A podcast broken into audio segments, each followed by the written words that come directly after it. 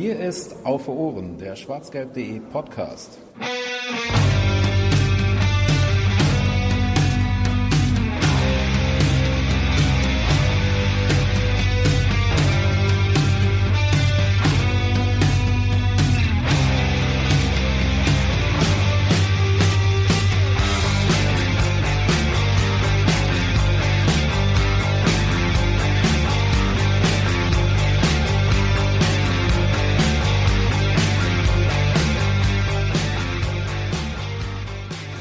Servus, Grüezi und Hallo. Ja, ja, das klang jetzt mehr bayerisch, als es sollte. Herzlich willkommen bei der ähm, 36. Funny Hilfe mal schnell. 36. Ausgabe von Auf Ohren? Ja, es steht da schon nicht ohne Grund in unserem Ablauf. Ja. Achso, ja, den habe ich jetzt geöffnet.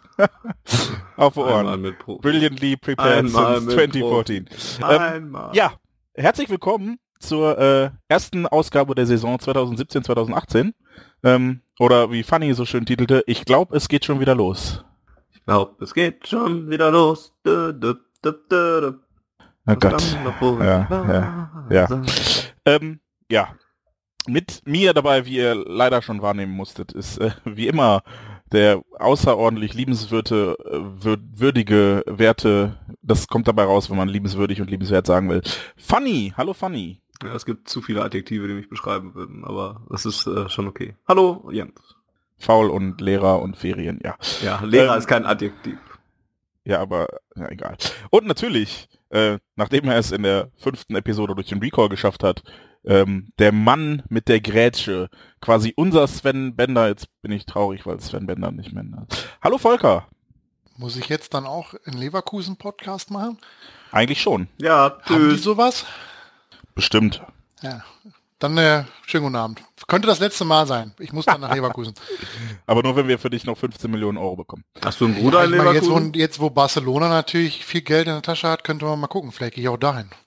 Hast du einen Bruder in Leverkusen? Nee, ich hatte mal einen Bruder in der Nähe von Leverkusen. Und ich hoffe, du hast immer noch den Bruder, aber nicht mehr in Leverkusen. Korrekt. Gut, das hätte sonst gerade sehr dunkel. Sonst hätten wir den Laden jetzt nicht machen können. ja.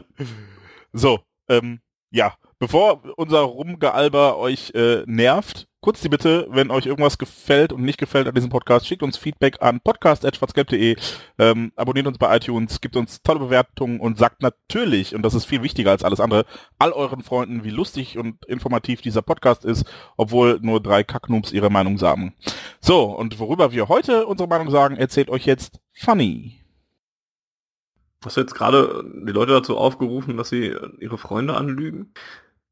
Naja, ähm, ja, worum wird es wohl gehen? Es geht ja bald wieder los und ähm, wir sind in der oder aus der Sommerpause zurück. So ein bisschen sind wir noch drin in der Sommerpause, aber wir schauen mal, worüber wir alles reden können. Es gibt ja dann doch mittlerweile ein bisschen ähm, Fleisch am Knochen des Beispielvereins und so werden wir ein bisschen aus dem Trainingslager gleich hören. Dafür haben wir zwei wunderbare Gäste uns eingeladen, die im Trainingslager waren und uns äh, davon erzählen werden.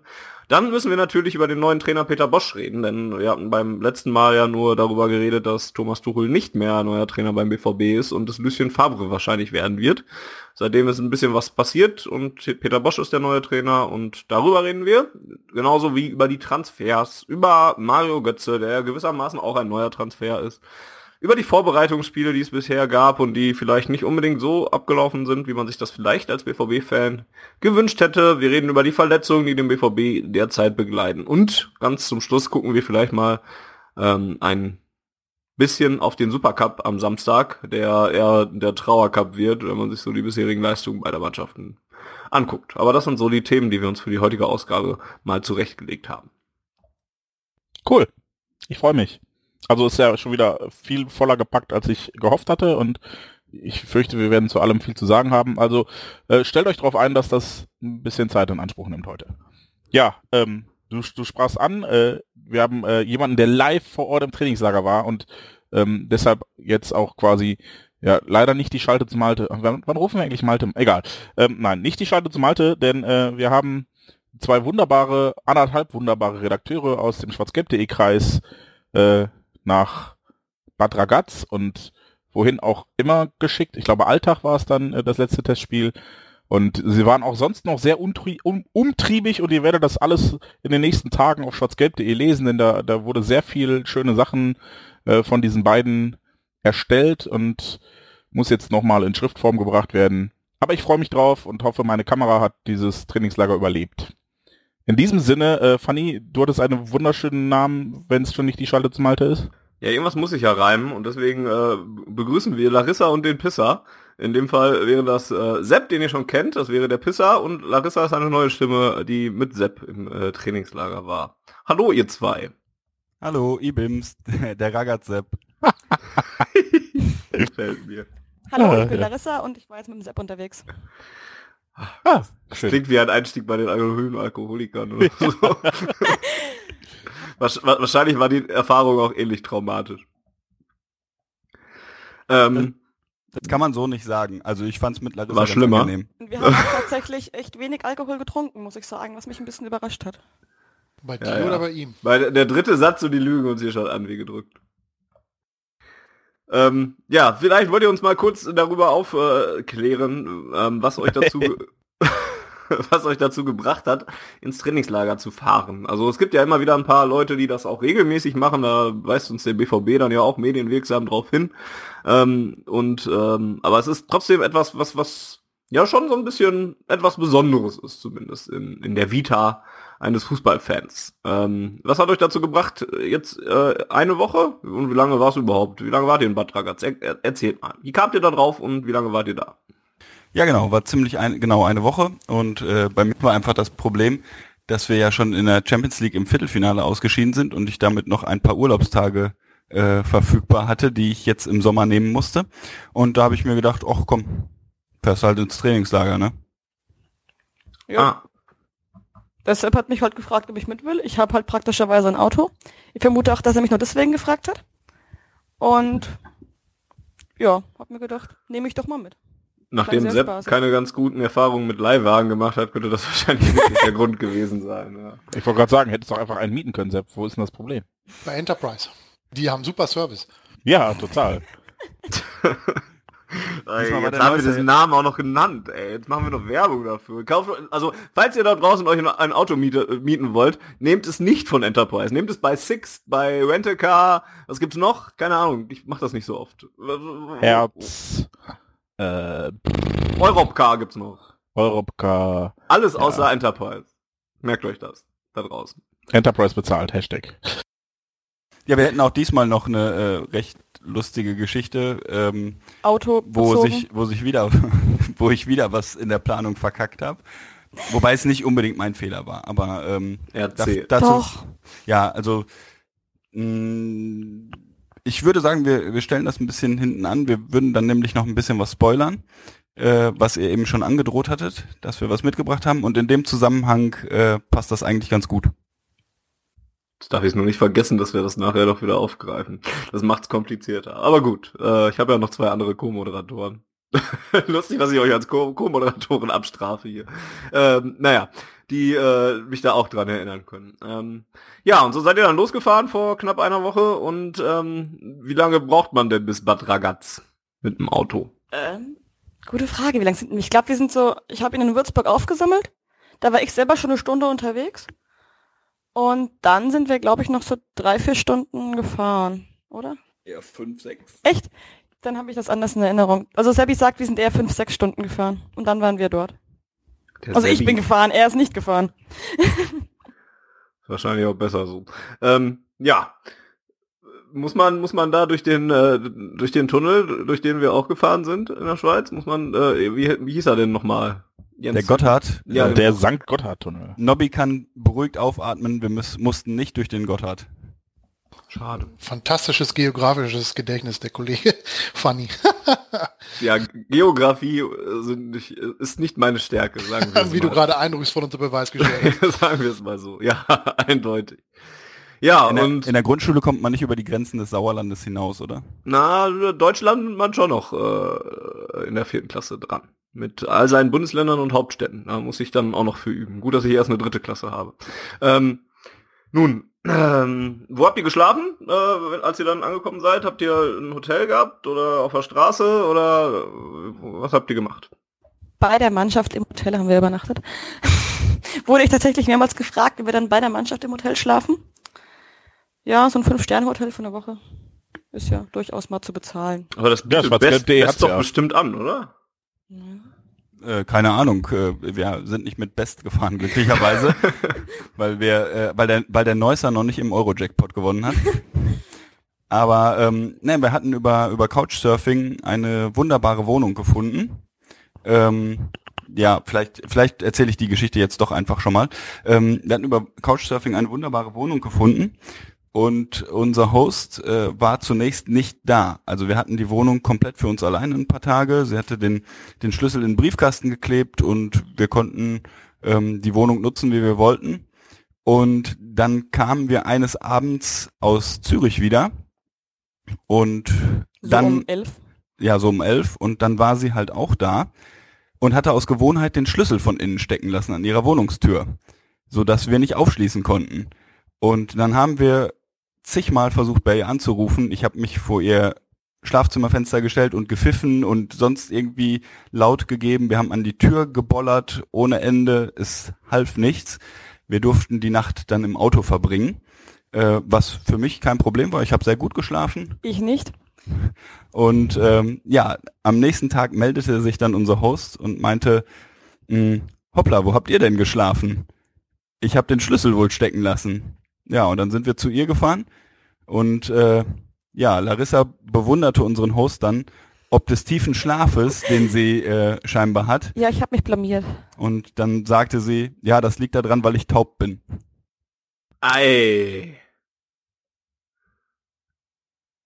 Ja, Und, schön. a- a- Aber, aber, äh, wie habt ihr, also wie, wie hat sie, also es ist eine doofe Frage, aber wenn Larissa das gesagt hat, wie hat sie das dann gehört? Oder habt ihr dann auf einem, also ihr habt ja dann nicht Gebärdensprache oder so, oder kann sie Lippen lesen? Also sie hatte Hörgeräte und ich vermute so. auch ein bisschen Lippenlesen. Ich weiß es Ah. nicht. Haben wir jetzt nicht nachgefragt. Ja, und dann, äh, ist ja unschön. Das, das hätte auch ich machen können. Aber das, das konntest du ja auch nicht wissen. Also wie, wie solltest du das vorher wissen können? Oder, oder hätte, wusste Sepp das und hat das Wissen nicht an dich weitergegeben? Also ich glaube, er wusste nichts. Ich weiß es nicht. Vielleicht sagt er es uns gleich. Nee, also keine Ahnung. Ich, ich frage ja nicht jeden Menschen, ob er taub ist. Hallo. Bist du taub? Was? Ja. Ich habe dich nicht verstanden, ich bin taub. Es wäre jetzt auch beim Podcast auch, also eher schwierig jetzt. Äh, vielleicht verlassen wir das mal. Also ihr habt äh, bis auf eine Nacht ganz gut geschlafen oder Sepp auch, auch die ganze Woche durch gut geschlafen. Ähm, ja, und wie, wie läuft es dann so ab, wenn man in Trainingslager zu Gast ist? Ihr hattet jetzt natürlich noch ähm, den äh, das Zusatz ähm, Bonbon, dass ihr nicht nur als Fan da wart, sondern ja dann auch ein paar ähm, Termine wahrnehmen konntet. Ähm, ansonsten ist es wie, dann, dann wartet man auf das tägliche Training und auf die Testspiele oder, oder wie verbringt man dann seinen Tag, wenn man dann im Trainingslager ist da? Ja, genau. Also im Prinzip ist es so. Wir hatten uns natürlich im Vorfeld schon so ein, so ein paar Termine zurechtgelegt. Ähm, es war ja dann auch halbwegs im Vorfeld klar, welche, welche Trainings öffentlich sind. Man weiß, wann die Testspiele sind. Äh, das sind dann natürlich so gewisse Fixpunkte. Und äh, den Rest haben wir uns dann irgendwie so, so zurechtgebastelt, dass wir das gesamte Programm, das wir uns so vorgenommen haben, unterbekommen. Okay, das heißt, ihr seid eigentlich viel besser informiert, als wir es sind, weil ihr habt was gesehen von den äh, Trainings und, und von den Einheiten, die da vonstatten gegangen sind, die ja durchaus eigentlich wichtig sein müssten, weil sie ja nun mal ein, ein wichtiger Teil der Vorbereitung sind, logischerweise. Und ähm, wir bisher nur die Testspiele, wenn überhaupt, sehen konnten.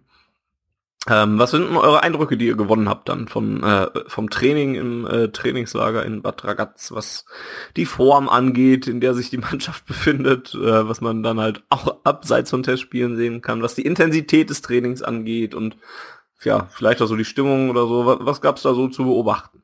Und vor allen Dingen, ganz wichtig, hat Peter Boss Bosch.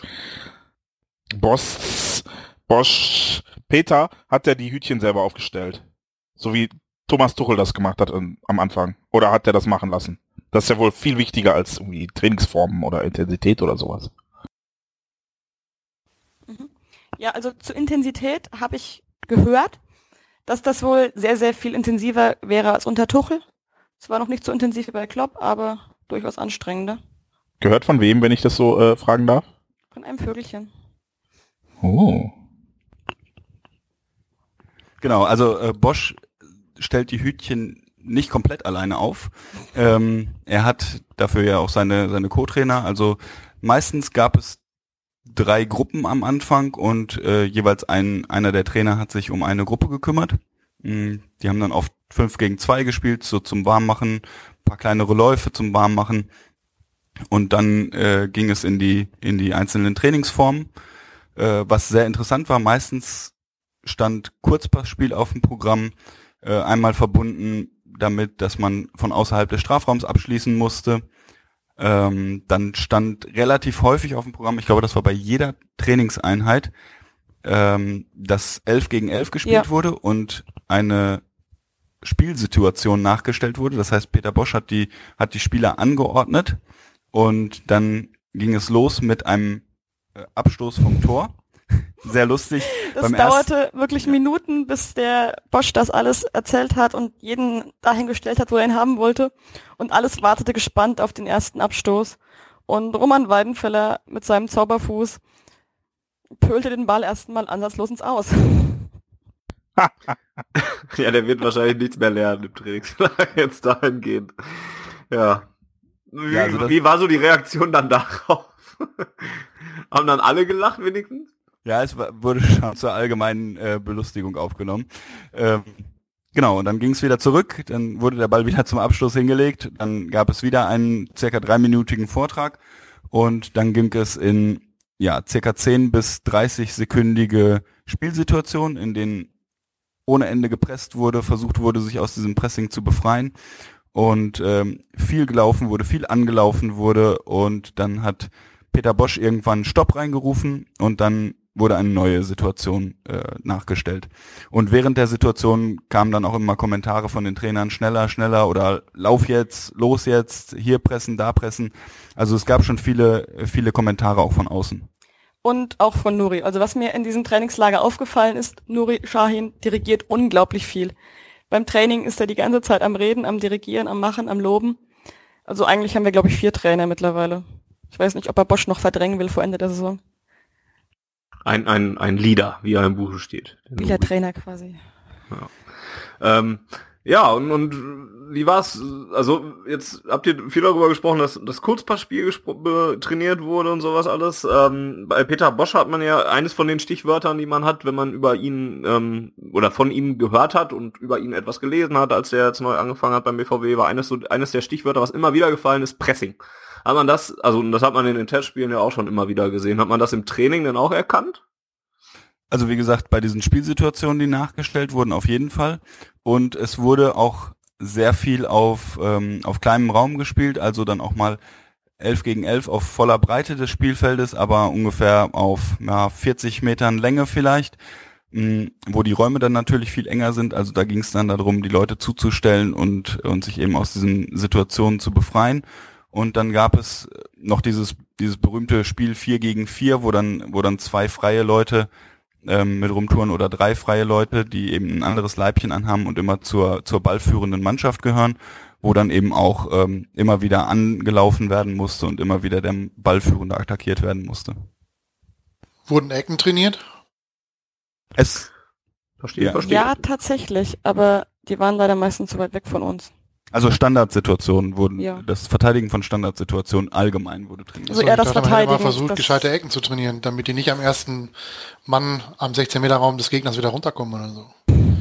Naja, erstmal haben sie ja schon mal mit Schüssen von außerhalb des Strafraums begonnen, das ist ja schon mal ein. Anfang. Es tut sich also was. Genau, und das Verteidigen von Standardsituationen ist ja auch nicht das Schlechteste. Ja, gab es sonst noch irgendwas, was euch aufgefallen ist an äh, Spielformen, wo ihr sagt, okay, das ist jetzt total konträr zu dem oder generell, ähm, ja, Fanny hat es ja schon angesprochen, äh, so ein bisschen Stimmung, Intensität. Ihr sagtet, es sei wohl intensiver als vorher, ähm, aber klassisches äh, Konditionsbolzen gab es nicht. Das, da habe ich auch schon Unkenrufe vernommen, äh, dass das ja, wie kann das denn sein? Der muss doch auch Kondition trainieren. Äh, wie sah was, wie, also wie sah es damit aus, jetzt zumindest in Badragas? Also Peter Bosch macht alles mit dem Ball. Äh, wenn, dann gibt's vielleicht eine, eine kleine Runde Laufen äh, so vor der Einheit, dass man sich ein bisschen warm läuft. Aber sonst alles mit dem Ball. Die Intensität war meiner Meinung nach ziemlich hoch. Und diese Spieler sind aber auch immer am Laufen, also da stand keiner mal irgendwie groß herum. Die waren immer die meiste Zeit in Bewegung, oder? Genau, das war eher so ein bisschen, bisschen schlau gequatsche. Also der eine erzählt, dass die Intensität unglaublich hoch ist und der nächste ähm, äh, im Pressebereich beschwert sich dann, es gibt Spieler, die sind heute noch keine 50 Meter gelaufen. Hm, ich glaube, das ist einfach so ein bisschen persönliche Einschätzung, dass einige vielleicht mit diesem, mit diesem Training eines holländischen Trainers, wo viel mit dem Ball gearbeitet wird, noch nicht so ganz ja, oder halt auch einfach nicht mehr so up to date sind, was das angeht oder so. Das ist, weil ich glaube, hat zumindest jemand äh, in unserer internen Diskussion in der Redaktion jetzt zuletzt gesagt, dass es auch ja mittlerweile eher Standard sei, dass man vieles dann mit dem Ball löst, anstatt ohne Ball. Weil es ja auch in Spielen häufiger eher vorkommt, dass man Dauerläufe macht, sondern ja immer wieder so Stop-and-Go-artig mal immer mal wieder äh, sprinten muss oder so. Ähm, sollte also dies, dementsprechend keine ganz so große Überraschung sein. Gibt es denn äh, Spieler, die sich so ein bisschen hervorgetan haben in diesen kurzen Trainingseinheiten, dass man gesagt hat, hey cool, der hat aber jetzt dieses Trainingslager jetzt für sich genutzt, um mal ein bisschen auf sich aufmerksam zu machen, zumindest aus eurer Sicht, wie das beim Trainer dann ankommt, kann er dann schon mal auf einem anderen Blatt stehen. Ähm, ja, also wie Larissa eben schon sagte, Nuri Shahin, der hat wirklich dirigiert ohne Ende. Also es wirkt wirklich so, als sei er im Moment so ein bisschen der verlängerte Arm des Trainers auf dem Platz. Der hat auch immer wieder die Spieler ähm, bei diesen Spielsituationen verschoben und, und ihnen gesagt, wie viele Meter sie jetzt irgendwo Abstand halten müssen oder so. Mm, also der scheint da schon eine, eine etwas herausgehobene Position im Training zu haben und hat sich auch wirklich wahnsinnig, wahnsinnig reingehauen. Ähm, Mario Götze, würde ich sagen, hat auch ziemlich... Mario Götze war ein leuchtendes Beispiel. ja, der hat ein wenig Sonnenbrand. ähm, er hat ein wenig Sonnenbrand und hat deswegen ein wenig geleuchtet.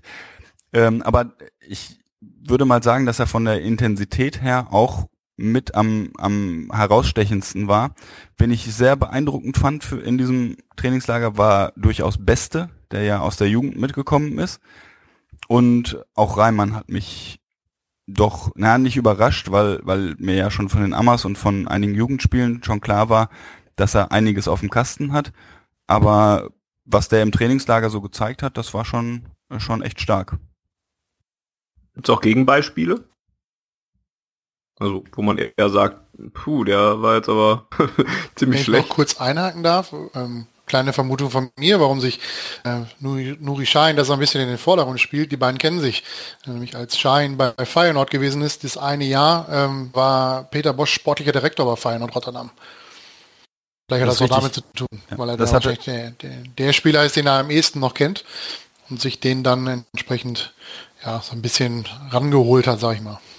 Ja, das hatte er auch, ähm, hatte Peter Bosch auch im Interview erwähnt, ähm, dass er Nuri eben schon etwas besser kennt und ja, ihm, ihm durchaus, in ihm durchaus sehr viel Spielintelligenz sieht. Ja, das ist auch nicht ganz so schwer zu erkennen, eigentlich. Ähm, ja, aber nochmal zurück zu, zu, meiner Frage. Ähm, irgendwelche negativen äh, Erlebnisse auch? Also von Spielerseite? Irgendwie einer, der jetzt so gar nicht überzeugen konnte? Ja, das wird ja meistens dann direkt als Spielerbashing ausgelegt. Ähm, ich würde jetzt nicht sagen, dass einer extrem negativ aufgefallen ist. Also überraschend fand ich einmal, dass Sebastian Rode tatsächlich mittrainiert hat, weil der blieb irgendwie so blass im Training. Also von allen hat man irgendwo mal was gesehen, aber Rode, der war halt irgendwie einfach dabei. Man war sich wirklich nicht sicher, hat er jetzt mittrainiert oder war er verletzt oder was war jetzt los? Und das soll sich jetzt auch gar nicht abwertend anhören. Wahrscheinlich, wahrscheinlich hat er einfach normalen Job im Training gemacht, aber bei jedem hat man einmal so, der hat dann mal beim Torschusstraining ein Traumtor erzielt oder ähm, hat mal irgendwie was Lustiges gemacht oder hat mal ähm, wurde besonders gelobt bei bei Passübungen oder sowas und Rode ja blieb halt einfach recht blass mm, ohne das jetzt irgendwie besonders auf seine Leistung beziehen. Dann ähm, gab es sicherlich noch noch Spieler, die, die jetzt nicht besonders hervorstachen, aber ähm, es war schon schon ersichtlich, dass, dass wirklich alle mitziehen. Also und auch alle ähm, sehr gewillt sind zu lernen, was Peter Bosch ihnen erklärt. Wie war so die Stimmung in der Truppe? Also hatte man so das Gefühl, wie man es ja zum Ende der Saison vielleicht so ein bisschen hatte, dass es so Klickenbildung gibt äh, innerhalb der Mannschaft, was ja auch normal ist, weil es ja in jeder Mannschaft auch so ein bisschen geben wird, dass da der ein oder andere eher mit dem zusammenhängt oder nicht. Und oder, oder war es eher so ein professionelles Arbeiten miteinander? Hatten die alle Spaß zusammen oder wie hat man sich das vorzustellen? Also, dass es jetzt so eine Klickenbildung gab, haben wir jetzt nicht bemerkt eigentlich. Da hat eigentlich jeder mal mit jedem rumgehangen und eigentlich auch beim Training wirkt es sehr professionell. Und gerade die ersten Tage war es von der Stimmung her eher so ein bisschen entspannt, was wohl auch beabsichtigt war, da Asien wohl sehr, sehr anstrengend war und dass die Spieler wohl erstmal wieder runterkommen sollten und sich erstmal in der Schweiz wieder ein paar Tage erholen sollten. Ja. Also erholen vor allem im also, Sinne von Werbeterminen. Ja, also jetzt nicht vom Training, sondern trainiert haben sie schon vernünftig, aber jetzt die Presse wurde ein bisschen runtergeschraubt, die Medientermine wurden ein bisschen weniger. Es gab zum Beispiel auch keine Pressekonferenzen, sondern nur diese Gruppengespräche, wo auch nur so fünf, sechs Pressevertreter dabei saßen. So es eben. Waren die Neuzugänge, also sind die Neuzugänge, die später dazugekommen sind? Also ich glaube, das war bei Daoud und Philipp der Fall. Sind die sofort mitgekommen oder sind die später in Bad Ragaz dazu zugestoßen? Ähm, habe ich jetzt so terminlich gerade nicht mehr vor Augen. Also bei Philipp und Daoud weiß ich, dass sie später gekommen sind, aber nicht, ob sie jetzt von Anfang an in, in der Schweiz mit dabei waren. Also sie waren auf jeden Fall dabei und sie waren auch beim ersten öffentlichen Training dabei. Ich okay. weiß jetzt nicht, ob, ob sie separat angereist sind, einen Tag später oder so, aber ich meine, sie waren auch hier in, in Deutschland schon ein, zwei Tage im Training. Okay. Wie wirkten die so integriert in dieses Stimmungsfeld der Mannschaft? Also Daoud ist mir durchaus äh, bei einer Übung sehr positiv aufgefallen. Da merkt man schon, dass er ein extrem feines Füßchen hat, äh, wie der die, die Bälle auf den Flügel rausgespielt hat. Das war schon echt beeindruckend. Also da kam jeder Ball an. Das war schon richtig krass.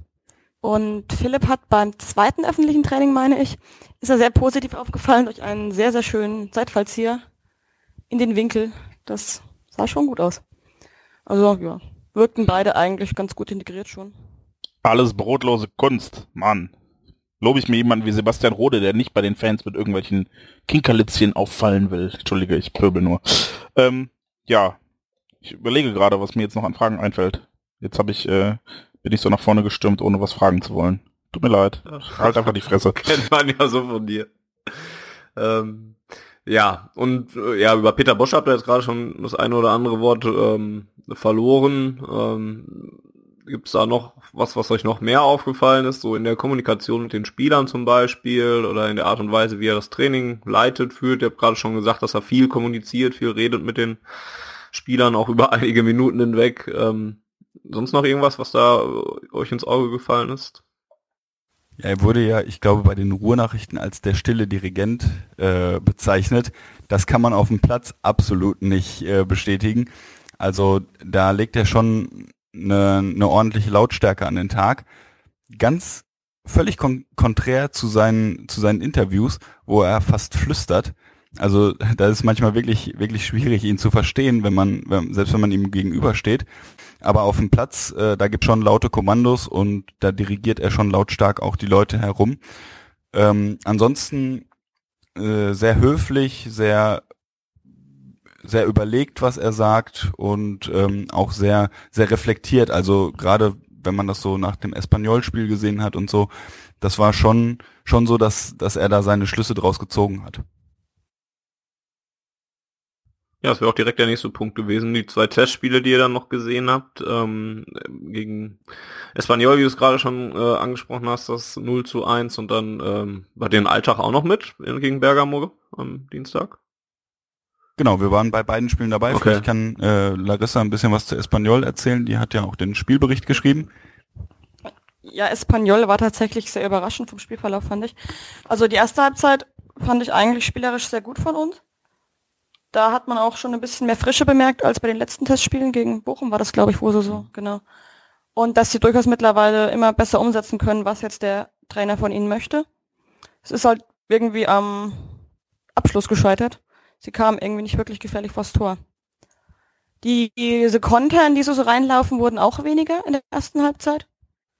Und in der zweiten sind sie dann gefühlt so ein bisschen abgekackt, einfach von der, vielleicht auch von der Fitness her, dass sie nicht mehr konnten, weil es wohl am selben Tag auch eine recht krasse Trainingseinheit gab, wenn wir das richtig verstanden haben. Aber dann lief halt in beide Richtungen offensiv gar nichts mehr und irgendwie kam dann Espanyol zum Tor. Kein Mensch weiß warum. Genau, und äh, ja, in, in Alltag das Spiel, das wirkte dann eher so, als wäre das die B-Mannschaft, die auf dem Platz steht. Also da war die Mannschaft, die gegen Espanyol gespielt hat, schon deutlich, deutlich weiter und besser eingespielt. Und ähm, in Alltag gegen Bergamo, ja, das äh, war schon ein etwas härteres Brot, sage ich mal. Reden wir bitte über was anderes. also da passte noch nicht so viel zusammen, ähm, da passten die Abstände noch nicht, da war noch nicht so viel Druck nach vorne. Ähm, auch wenn einzelne Leute durchaus positiv rausstachen. Also Beste zum Beispiel wieder, der hat da ganz gut auf seiner Seite gearbeitet. Der hat allerdings auch sehr, sehr viel auf die Socken gekriegt in der ersten Halbzeit. Ähm, Philipp hatte ein paar gute Szenen. Pulisic war für mich mit einer der besten auf dem Platz. Und ähm, was man auch sagen muss, Mario Götze hatte mh, durchaus seine Ansätze. Also man hat gesehen, er spielt den Ball jetzt eigentlich genau dahin, wo er hin muss, aber es läuft noch keiner los. Also, also, die anderen müssen im Prinzip noch verstehen, was er von ihnen möchte. Ich glaube, wenn das dann mal der Fall ist, dann könnte das sehr, sehr gut werden. Leider hat er nicht mehr so schön geleuchtet wie in, gegen Espanyol. Genau. Äh, was, was in Alltag sehr schön war, ähm, Bergamo hatte äh, einige Fans dabei und auch äh, ähm, ihre Ultras und die haben einfach mal das ganze Stadion unterhalten hatten einige Fackeln dabei und äh, haben, haben unglaublich viele Ohrwürmer pr äh, produziert. Also Wie habt ihr das Wetter da so wahrgenommen? Weil das war ja so gerade nach den ersten Viertel, 15 Minuten oder so gab es ja diesen, dieses Gewitter, dieses unglaubliche Regen, äh, diesen Regenerguss, den es dann gab. Ähm, war es richtig, dass man da noch weitergespielt hat? Also, oder man, hätte man das kurz unterbrechen müssen? Ich habe so jede Minute damit gerechnet, dass man da jetzt mal ein kleines Päuschen einlegt. Also so, dass es hätte unterbrochen werden müssen, empfand ich jetzt nicht. Aber ich war ja am Anfang unten auf dem Platz gestanden zum Fotografieren und bin dann auch irgendwann mal geflohen und nach oben auf die Tribüne gegangen, aber dieser Regenschauer, dieser heftige Regenschauer war dann auch relativ schnell wieder vorbei. Was so ein bisschen doof war, war, dass es oben ins Stadion reingeregnet hat und das war überall irgendwie nass. Das war ungemütlich. Genau, aber der, der Platz war bespielbar. Also ähm, es sah der, der Regen war heftig, aber ich glaube, die, die Drainage da im Stadion funktioniert ganz gut. Besser in Holland bei der Frauen-Europameisterschaft, also zumindest. Auch nicht schwer. Das ist wohl wahr, ja. Ähm, ja, ist doch mal ganz interessant. Wie, wie ist so generell so ein Trainingslager mitzukriegen? Ähm, es gibt immer oder es gab immer mal wieder in, in den letzten Jahren oder bei den letzten Trainingslagern immer mal wieder so die Kritik, dass die Mannschaft so ein bisschen weit weg sei von den Fans und dass sie da halt ne, logischerweise eben trainieren würde hauptsächlich und sich weniger auf die Fans konzentrieren würde und das sei früher mal anders gewesen. Ähm, jetzt hattet ihr natürlich noch bedingt durch die Tatsache, dass ihr ja auch für schwarzgelb.de da wart und dann auch noch Gespräche halt mit einzelnen ähm, Vertretern des BVBs hattet oder auch mit anderen Vertretern, dürft ihr auch gleich noch drüber berichten ähm, hattet ihr da ja noch mal eine andere Rolle, aber würdet ihr sagen, dass diese Kritik schon zustimmt, dass die Mannschaft schon echt ein bisschen weiter weg ist von den Fans oder ähm, ist das schon eher etwas, wo man sagt, ja, die nehmen sich schon genug Zeit, um da ihn glücklich zu machen? Was war da so euer Eindruck? Boah, schwer zu sagen, weil ich in den, in den anderen Trainingslagern natürlich nicht dabei war. Ähm, was ein bisschen blöd war, nach dem Espanyol-Spiel wurde irgendwie, ich glaube, neun Stunden vorm Training angekündigt, ähm, ja, die Mannschaft wird ganz normal ihr Auslaufen um 10.30 Uhr beginnen. Und das hatte sich dann aber kurzfristig über den Haufen geworfen. Da gab es nämlich dann erstmal eine Fahrradtour und dann kamen die Spieler ja am Trainingsgelände an, sind in so ein Zelt verschwunden für eine Regenerationseinheit, haben sich dann auf dem Platz ein bisschen bisschen gedehnt äh, und ja, dann waren noch zwei, drei Spieler da zum Autogramme schreiben. Aber das war ein bisschen unglücklich, weil die Leute natürlich da extrem lange dann warten mussten auf die Mannschaft und man das so kurzfristig ja erst geändert hat. Die anderen Trainings, das war natürlich so wie angekündigt, also zu den Zeitpunkten, dann auch, wo, wo öffentliches Training angekündigt war, äh, ging es dann auch los. Mm, Es wurde immer mal in, in unterschiedlichen Spielhälften äh, trainiert. Also es gab zwei, zwei Zuschauerblöcke. Da hatte eigentlich jeder, jeder mal irgendwie einen guten Blick auf die Spieler, muss man sagen. Und nach dem Training sind auch einige Spieler geblieben, um Autogramme zu schreiben und Fotos zu machen. Da gibt's natürlich immer ein paar Spieler, die sich mehr hervortun und sich mehr Zeit nehmen und äh, welche. Namen, Namen. Ist so, ihr seid, ihr seid, weißt du, also Sepp, du, du im Besonderen warst ja dann bei diversen Podcasts mit äh, Verantwortlichen und auch mit äh, Spielern oder Trainern dabei, dass die keine Namen nennen, okay, aber meine Fresse, jetzt packt doch endlich mal Namen aus. Ja gut, also das, das wechselte natürlich auch immer mal. Also beim ersten Training. Du bist kein Beispiel- fucking Diplomat. Nein, aber Namen. beim ersten Training war zum Beispiel Aubameyang sehr lange äh, an dem einen Block. Ähm, ich habe auch nicht alle gesehen. Also wir standen an dem einen Block dann eine ganze Zeit lang. Dann konnte man aufgrund einer, einer Holzpalisade nicht immer komplett rüber gucken. Deswegen will ich da jetzt auch keinem Unrecht tun. Aber Aubameyang hat sich einmal sehr viel Zeit genommen. Schein hat sich sehr viel Zeit genommen. Julian Weigel. Juli- Ich glaube, Weigel war vor allem nach dem Spiel gegen ähm, Bergamo noch sehr lange bei den Fans. Genau, ähm, dann äh, Sagadu hat sich beim ersten Mal sehr, sehr viel Zeit genommen und äh, Isaac war, glaube ich, auch dabei. Ich glaube, Dembele ist, der hat halt, ist halt immer Aubameyang hinterhergelaufen. Genau, äh, Roman Bürki hat sich beim ersten Training auch sehr viel Zeit genommen. Ähm, ja, also das ist auch nicht so, dass ich da Buch drüber geführt hätte. Was war denn eigentlich mit dem Skandal, wo du gerade Roman Bürki gesagt hast? Was war denn mit dem, was hier so groß aufgespielt wurde bei Sky und Eurosport, dass Roman Bürki und Usman Dembele im Training aneinander geraten sind? Das war ja hier schon wieder eine Meldung wert. Aber es war im Prinzip, habt ihr das, habt ihr die Stelle gesehen? Wir müssen jetzt gestehen, wir haben das überhaupt nicht mitbekommen. Ah. Ich habe das, glaube ich, am Abend oder am nächsten Tag im Internet gesehen, die Szene, und habe mir gedacht, oh, wann war das denn? Aber wir können dazu gar nichts sagen. Wir haben überhaupt nichts mitbekommen. Aber wart ihr denn da und habt wir es nicht waren da. mitbekommen? Wir Waren waren, da. Ich, ich hatte gerade die andere Hälfte des Platzes, wo auch trainiert wurde, im Blick. Äh, also es gab halt zwei Gruppen, die, die parallel trainiert haben. Und ich glaube, dass wir es nicht mitbekommen haben und so, das sagt eigentlich schon alles. Also es Ja, ja. ist, glaube ich, viel, ja. viel zu sehr hochgeschaukelt worden. Also da eigentlich, eigentlich war da nicht viel. Wie das immer so ist, wenn da im Training da auch mal das ein oder andere Wort fällt und die da, da sich einmal kurz schubsen oder was weiß ich, was da auch eben gewesen ist. Das sah in dem Video, was ich dazu gesehen habe, auch schon harmloser aus als gedacht. Das kennst du ja vom Schulhof. Genau. ähm, okay. Gut. Ich wäre mit meinen Fragen eigentlich am Ende. Ähm, ah nee, doch nicht. Äh, ihr habt, ich habe es gerade kurz angeteasert. Ihr habt ja jetzt auch noch Gespräche geführt und ähm, für schwarzgelb.de dann auch noch also Interviewarbeit geleistet. Was erwartet uns denn jetzt in den kommenden Tagen auf schwarzgelb.de noch in der Nachberichterstattung aus dem Trainingslager? Genau, wir haben ein bisschen was mitgebracht, ähm, wollen da jetzt natürlich noch nicht zu viel verraten. Äh, wir können vielleicht von einem sehr, sehr schönen Abend berichten, ähm, wo wir nach Zürich, wo wir nach Zürich rübergefahren sind ähm, und einen Champions League-Sieger getroffen haben. Ja, wir waren nämlich, ähm, wann war denn das? Ist ja auch egal. Bei Young Boys Burn gegen Grasshoppers Zürich in Zürich und haben dort ein Interview mit, ich darf sagen, gell? Ja. mit Chappi geführt. Genau, also ich hatte ähm, Stefan Chapisat vorher kontaktiert, äh, ob er sich vorstellen könnte, uns ein Interview zu geben. Und da hat er gesagt, natürlich sehr gerne. Ähm, es wird nur terminlich etwas knapp, weil die guten Young Boys jetzt im Moment drei Spiele in acht Tagen, glaube ich, haben mit der mit der Champions League Quali und dann die Liga in der Schweiz ist ja auch schon gestartet. Und ähm, dann hatte ich ihm einfach gesagt, ja, wir könnten einfach nach Zürich rüberkommen und gucken uns ein bisschen Young Boys an und sprechen am Rande des Spiels äh, mit ihm. Und da hat er gesagt, das ist natürlich die optimale Lösung und hat uns dann zwei Karten besorgt. Also, beziehungsweise eher sein, sein Pressechef. Wir haben dann, also auf den Karten stand Young Boys Burn Crew, wir haben wohl dann zu denen gehört und hätten damit wahrscheinlich auch in die Kabine laufen können. ähm, super entspannt, super witzig. Ja. also der, ähm, der, der Pressechef von den Young Boys, so ein cooler Typ. der war wirklich, der war wirklich extrem gut drauf, ähm, total, ähm, total entspannt und mit dem haben wir uns erstmal noch über die, über die Stimmung in Stadien unterhalten und, Und welche, hatte auch voll unseren Humor tatsächlich. Also ja, also Genial. welche, welche Auswärtsfahrten einfach mal, mal total geil waren und so und äh, uns über Stadien unterhalten.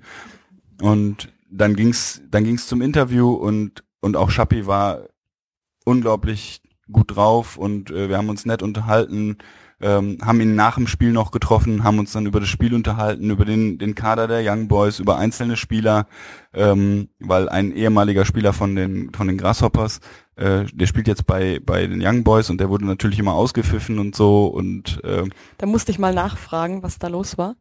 Und hat er auch alles sehr bereitwillig beantwortet, war nach dem Spiel natürlich noch ein bisschen entspannter als davor, weil sie ja recht deutlich gewonnen haben. Und war einfach super gut drauf und machte unglaublich viel Spaß mit ihm zu reden.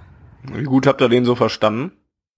Äh, es ist schon schon sehr verständlich, was er sagt. Also äh, dadurch, dass er, ich glaube, Französisch als Muttersprache hat, überlegt er manchmal ein kleines bisschen länger oder oder hat er vielleicht einen etwas kreativeren Satzbau, sage ich mal. Aber ähm, prinzipiell war das natürlich alles alles total verständlich. Also der spricht spricht Deutsch extrem gut. Also das wird man nicht unbedingt merken, dass es das nicht seine Muttersprache ist. Ähm, genau, also nach dem Spiel haben wir, haben wir uns dann noch für ein paar Fotos äh, außerhalb des, des Letzigrund getroffen auf dem, auf dem Trainingsplatz, der nebenan ist, haben noch zwei, drei, drei nette Fotos im, im Sonnenuntergang quasi gemacht, wobei ich nicht weiß, ob die von den Lichtverhältnissen jetzt so optimal geworden sind. Aber ähm, wir haben uns dann noch in den, in den Presseraum zurückgezogen, äh, da ging Schappi dann schon, schon zur Mannschaft und äh, Larissa und ich haben uns dann noch in den, in den Presseraum gestellt, wollten, wollten die Pressekonferenz eigentlich noch gucken. Das dauerte allerdings ein wenig. Ich glaube, wir sind dann sehr vielen anwesenden Journalisten sehr auf den Keks gegangen, weil wir durchaus unseren infantilen Humor haben verlauten lassen. Ja, also wir haben uns halt, wir haben uns halt etwas Kann ich mir gar nicht vorstellen, Marcel. Sehr, sehr blöde Witze gemacht. Zum Beispiel trug der Grasshoppers Zürich-Trainer braune Schuhe zu schwarzem Anzug und das ging ja nun mal gar nicht. Ja, wer trägt braune Schuhe zum Ja. schwarzen Anzug? Also bitte. Ich hätte es auch eigentlich gerne in der Pressekonferenz gefragt, aber ich habe mich nicht getraut. Ja, jedenfalls fielen wir da den ganzen der versammelten Journalie äh, negativ auf und dann aber das Essen war gut. Ja, das Essen war, das Essen war wirklich sehr gut. Da gab's so, so belegte Baguettes, die waren äh, wirklich grandios. Und äh, wir, fiel, wir fielen da schon unangenehm auf und dann ging die Pressekonferenz los. Pressekonferenz war zu Ende und äh, der Pressechef von, von Young Boys steht da und wir laufen an ihm vorbei und wollten uns verabschieden, nochmal für die Karten bedanken. Und dann lässt er alle stehen, sagt nichts mehr zu denen, geht mit uns zum Trainer und stellt uns den Trainer vor und, und die gan- gesamten Journalisten gucken einfach mal richtig doof aus der Wäsche. Und er war auch mega begeistert. Extra aus Dortmund sind die gekommen. Nur für Chappi. Und das war einfach ziemlich lustig. Ja, also der hat sich, der hat sich echt unglaublich über uns gefreut und war sehr entspannt und ähm, ja, ich glaube, sollten die Young Boys ähm, Meister werden, sind wir durchaus zur Meisterfeier eingeladen. Ja dann, go Young Boys. Äh, aber bei Borussia habt ihr euch benommen, ja. Ähm, Presse, also Pressekonferenzen war da ja nicht, aber so im Trainingslager war er da in Ordnung, ja. Natürlich. Du kennst uns ja. Aber ja, deswegen frage ich. Tatsächlich noch ein Schwenk. Wir waren ja einmal bei einem Gruppengespräch mit Roman Bürki.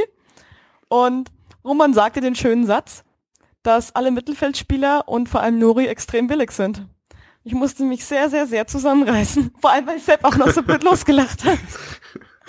Dann hab ich so ja, aber wir haben nicht gelacht, wir waren sehr brav und haben uns benommen. Nicht negativ, nicht negativer als sonst aufgefallen. Genau, keine Leute angepöbelt in irgendwelchen Pressekonferenzen oder so. Nur ein paar. Ja, schwarzgelb.de und so läuft das eben immer. Gut. Von meiner Seite aus wär's das. Ich weiß jetzt nicht, ob Volker schon eingeschlafen ist oder ob der noch was sagen, eine Frage hat oder so. Alles gut, alles gut. Ich lausche. Jens? Alles cool. Ich hatte schon befürchtet, ihr spoilt jetzt das gesamte Interview. Bin aber sehr froh, dass ihr äh, das nicht getan habt. Denn das gibt's bald auf schwarzgelb.de zu lesen. So, Werbeblock beendet an der Stelle. Genau. Gut, dann äh, will ich euch nicht äh, länger hier behalten, denn ihr seid heute wieder sieben Stunden gefahren im Auto auf dem Rückweg. Ich bin sieben Stunden gefahren. Saß Fresse, Sepp, was ist denn mit dir? Warum fährst du nie? und hat mich geärgert und ist mir irgendwann tierisch auf den Keks gegangen mit seinem Brems! Der steht! Ja, das kenne ich. Das kenne ich irgendwoher. Und, Guck mal, der bremst! und dann hat er immer sich an der Tür festgehalten, wenn ich ihm zu schnell gefahren bin. Und ja, Habt ihr einen Fiat, Fiat Panda gesehen? nein, Nein, aber bei jedem, bei jedem Geschwindigkeitshubbel habe ich vorher funny gesagt. das war lustig. Auch sehr schön. Das sind Gut, einfach gut. so die, diese äh, wie nennt man das? Ähm, Anekdoten? ja, diese antrainierten Reflexe, die man dann so, so mitnimmt von anderen Auswärtsfahrten. Das ist aber Bei schön, dass das selbst, selbst bei mir noch so ist, wenn ich mit Sepp zum Beispiel irgendwo hinfahre oder an der Geschwindigkeitshuggel komme, dass ich auch immer Funny rufe, kurz bevor der Huggel da ist. Ich glaube, das ist, äh, wird bleiben von Funnys erster und einziger Auswärtstour mit Borussia Dortmund. Äh, so, wie die, international, Entschuldigung. So wie die Macke in Alexeis Gesicht, als er sich am Geschwindigkeitshubbel die Bierflasche ins Gesicht gerammt hat. Ach ja, schön. Gut, dann kommt gut in die äh, in die Haier und äh, erholt euch gut von diesem strapaziösen Trainingslager. Und ähm, vielen Dank dafür schon mal, dass ihr uns hier ähm, Rede und Antwort gestellt. Äh, äh, Rede und Antwort gestellt? Nee. Gestanden. Gestanden. Rede und Antwort gestanden habt. Und ähm, Ich frage mich manchmal echt, wer der Deutschlehrer ist hier. Ey. Ich habe Ferien, das ist äh, vollkommen egal. Ähm, ja, vielen Dank dafür und ähm, ich bin gespannt auf das, was es da in der nächsten Zeit auf schwarzgelb.de noch zu lesen geben wird. Ihr dürft Tschüss. auch ges- Warte mal. Was, was, was? Was? Nix, ist alles gut. Ich wollte jetzt noch so einen schönen Spruch raushauen, aber irgendwie hat das gerade nicht hingehauen. Ah, das kenne ich. Weil du dazwischen gequatscht hast. Ne? Genau. Achso, ja, dann, dann bitte, ich habe die Fresse gehalten. Ich wollte sagen, ihr dürft auch gespannt sein.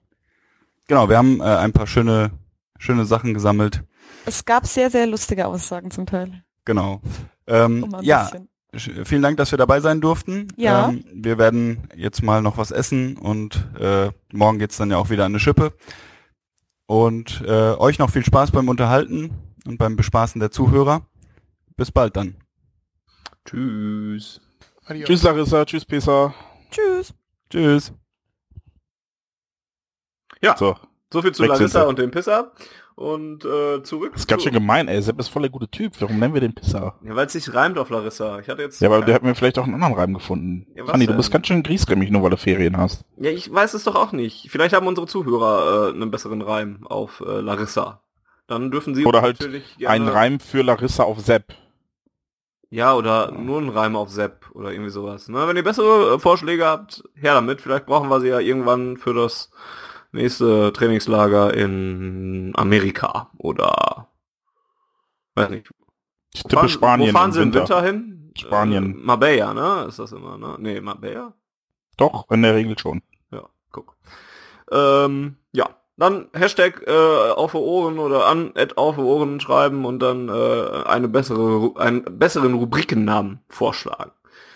Ja, zurück zu uns dreien. Ähm, wir haben jetzt ein bisschen was schon gehört von dem Mann, über den wir als nächstes reden wollen, nämlich über Peter Bosch. Und ich hatte ja eben eingangs mal gesagt, dass wir beim letzten Mal noch relativ sicher waren, dass Lucien Favre unser neuer Trainer wird. Und der hat die Freigabe von äh, seinem Verein aus Nizza eben nicht bekommen und ähm, haben das sogar recht öffentlichkeitswirksam ähm, veröffentlicht und das kundgetan, dass sie ihren Trainer eben nicht gehen lassen, weswegen man schon eigentlich vermuten kann, dass äh, Peter Bosch jetzt nicht die erste Wahl war. Ähm, wo wir gerade dabei sind, ist das etwas, was einem Trainer so ein bisschen schadet oder wa- was, was so bevor er überhaupt angefangen hat, dass schon die erste Macke so drin ist? spielt das eine Rolle, Volker? Warst du lange so still? Ich glaube, ihn persönlich das überhaupt nicht. Und äh, mich ehrlich gesagt auch nicht. Aber klar, es gibt sicherlich, wenn dem Boulevard nichts Besseres einfällt, was sie schreiben sollen, dann schreiben sie halt, er ist eh nur zweite Wahl. Ähm, aber gut. Vielleicht sind, waren andere Trainer, die hier erfolgreich waren, auch schon zweite Wahl. Das wissen wir ja nicht immer so ganz genau. Wer weiß, wen wir nach Doll hätten haben wollen, bis es dann Klopp wurde. Ja, das weiß eigentlich jeder. Es war Thomas van Hesen, den wir hätten haben wollen, der sich, der sich aber zu fein war, äh, dann in den Abstiegskampf und bla und ja. Danke Bei- Thomas von Hesen an dieser Stelle. Wobei es war doch, war es nicht sogar von Hesen Stadt, also vor Doll und dann kam erst Röber und Dinges und dann Doll, weil von Hesen nicht mitten in der Saison übernehmen wollte und bla und ja. Äh, Ich bin mir sicher, zwei Drittel der Zuhörer erinnern sich gar nicht mehr an diese Zeit und haben das mit viel, viel Wohlwollen glücklicherweise verdrängt und es tut mir leid, diese Wunde wieder aufgerissen zu haben. Ähm, ja, wie dem auch sei, ähm, ich glaube, ich habe mich fast noch am weitesten aus dem Fenster gelehnt, was äh, die Verpflichtung von Lucien Favre anging im, äh, für den Sommer. Und äh, ja, ist natürlich praktisch, wenn äh, der Berater von Nuri Sahin, Mahmoud Ahoud und Lucien Favre auch noch einen weiteren Trainer unter seinen Fittichen hat. äh, den man dann kurzerhand anrufen und als Ersatz präsentieren kann. Und so kam Peter Bosch dann, ähm, ja, landete beim BVB und das, das war ein Name, der für, also zumindest bei Twitter äh, schon häufiger so genannt wurde, wenn es darum, also hat sich so ein bisschen durch die Blumen herauskristallisierte, okay, Tuchel, das wird nicht lange gut gehen. Ähm, wen hättet ihr denn gerne? Dann gab es viele, die äh, aufgrund der Auftritte von Ajax, insbesondere natürlich gegen die Blauen in der Europa League, ähm, gesagt haben, dass sie Peter Bosch ganz cool fänden, weil er viel mit jungen Spielern macht, weil er äh, ja attraktiven Fußball spielen lässt und ähm, dementsprechend bin ich jetzt ob dieser Verpflichtung auch gar nicht so böse. Ich meine, ja, aber trotzdem schon so ein bisschen so ein, ein Hipster-Ding, dass der Name in den Raum geworfen wurde, oder? Weil er, er, gehörte nicht zu den üblichen Verdächtigen, die da erstmal gehandelt wurden. Um, also aber wer waren denn die üblichen Verdächtigen? Favre ja. und dann Stöger? Ist das schon üblicher Verdächtiger? Ja, würde ich sagen. Der war da ja eher schon mit, also schon eher Bundesliga intern war man ja eher bei Stöger und, und vielleicht noch bei Kovac, der da ab und zu noch drin rumgeflogen ist. Ähm, Gott sei Dank ist der es ja nicht geworden. Aber es war, also er war jetzt schon nicht derjenige, einer der, also für mich in meiner Wahrnehmung zumindest nicht einer derjenigen, der da jetzt sofort, nachdem Tuchel raus war, ähm, sofort äh, Peter Bosch in die Runde geworfen wurde, sondern schon eher da an, klar, auf Twitter habe ich ihn dann auch öfter gelesen und da kamen dann auch so oft Aussagen wie, dass, dass die Leute sich das ganz gut vorstellen könnten. Aber das liegt, glaube ich, auch so ein bisschen daran, dass auf Twitter dann halt auch viele Leute dann oder in meiner Timeline dann auch Leute sind, ähm, die sich eben viel mit Fußball beschäftigen und, und, und die so einen Peter Bosch dann auch eher, eher kennen, weil Peter Bosch für, für mich persönlich war zum Beispiel ein recht unbeschriebenes Blatt. Natürlich habe ich wahrgenommen, dass ähm, Ajax Amsterdam eine gute Europa League gespielt hat und dass sie auch in der holländischen Liga ganz gut abgeschnitten haben. Aber ansonsten wäre ich, glaube ich, nie darauf gekommen, dass Peter Bosch jetzt der neue Trainer von Borussia Dortmund sein könnte. Im Sommer.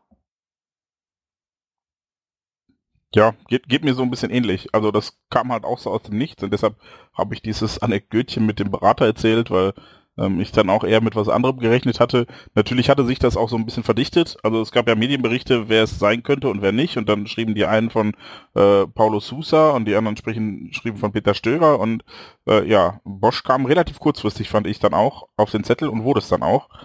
Ähm, und ich bin sehr gespannt, was daraus wird. Weil, wie gesagt, äh, was ihn auszeichnet, ist, ist attraktiver, offensiv ausgerichteter Fußball. Und das ist, glaube ich, auch etwas, was ähm, jetzt während oder nach den Testspielen schon von einigen Spielern gesagt wurde, so nach dem Motto, okay, äh, wir stehen einfach deutlich höher. Und äh, natürlich wird das, wird das auch ähm, mittelfristig äh, ja dadurch besser aussehen, aber es kann jetzt kurzfristig auch dafür sorgen, dass wir hinten deutlich mehr Räume bieten, die dann auch bespielt werden können.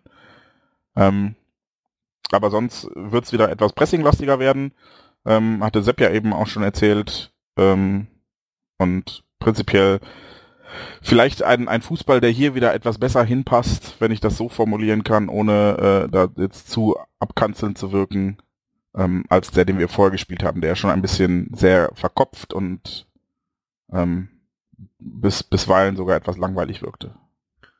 Peter Bosch ist jedenfalls äh, ein 53 Jahre alter Holländer, ähm, der einen Vertrag bis 2019 unterschrieben hat, also erstmal für zwei Jahre beim BVB angefangen hat zu arbeiten, war früher selbst auch als Spieler aktiv, dort unter anderem äh, für Feyenoord Rotterdam, wo Sepp und den FC Hansa Rostock.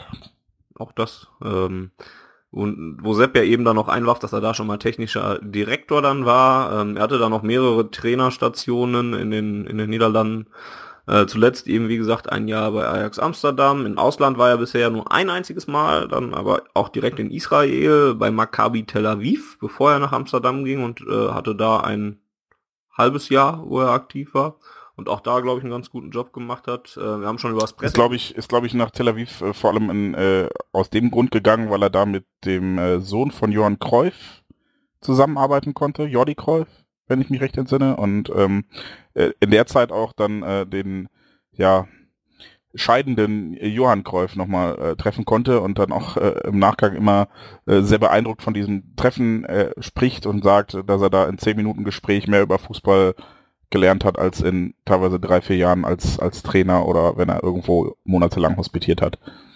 Ähm, Finde ich schon ganz interessant, weil es halt dann auch, ähm, wenn man sich anguckt, wer jetzt den, den Co-Trainerstab bildet, dass da dann auch äh, der, ah, ich habe den Namen gerade nicht parat, vielleicht kann mir einer von euch aushelfen, es kam einer aus Barcelona, der jetzt auch, ähm, gab es auch heute noch einen Artikel bei Goal, ähm, dass er so, ja, ähm, ich gucke das nach, rede das, kurz das weiter. finde ich auch sonst heraus. Und du, du wolltest gerade über einen Artikel Albert Carpellas oder so. ähnlich. Danke, danke. Genau, also ähm, äh, finde ich schon interessant, ja, aus welcher Richtung da dann das Fußballwissen kommt und dass wir hier ja dann wirklich von, von Koryphäen äh, des Weltfußballs sprechen, äh, wenn wir bei, bei Capellas sind oder bei, bei Cruyff. Das sind ja schon Menschen, ähm, deren Fußballverständnis und deren ja, Sinnbild von Fußball und die Art von Fußball, die sie spielen oder spielen ließen, immer als, als sehr ästhetisch und als, ja, ich glaube, im Niederländischen ist es halt der totale Fußball quasi, ähm, wahrgenommen wird und äh, das finde ich eigentlich äh, ist was ganz Schönes und etwas, worauf ich mich freue, wenn es denn dann funktioniert, denn auch das ist etwas, was im Umfeld von Peter Bosch immer oder was in Bezug auf Peter Bosch immer gesagt wurde, ähm, in Tel Aviv hat es relativ schnell funktioniert, bei Ajax hat es relativ lange gedauert und das hat äh, Ajax dann letzten Endes auch um die Meisterschaft gebracht, weil halt äh, zu Saisonbeginn das Ganze noch ein bisschen holp holpriger lief. Ähm, ja, ähm, ich bin da sehr gespannt drauf. Ich hoffe, wir haben die Zeit und die Geduld, die Umstellung wahr werden zu lassen. Bei Tuchel hatten wir ja auch alle so ein bisschen die Befürchtung, es, es würde am Anfang holprig werden und dann haben wir die ersten drei Spiele mit vier Toren Unterschied gewonnen und ja, dann lief es auf einmal.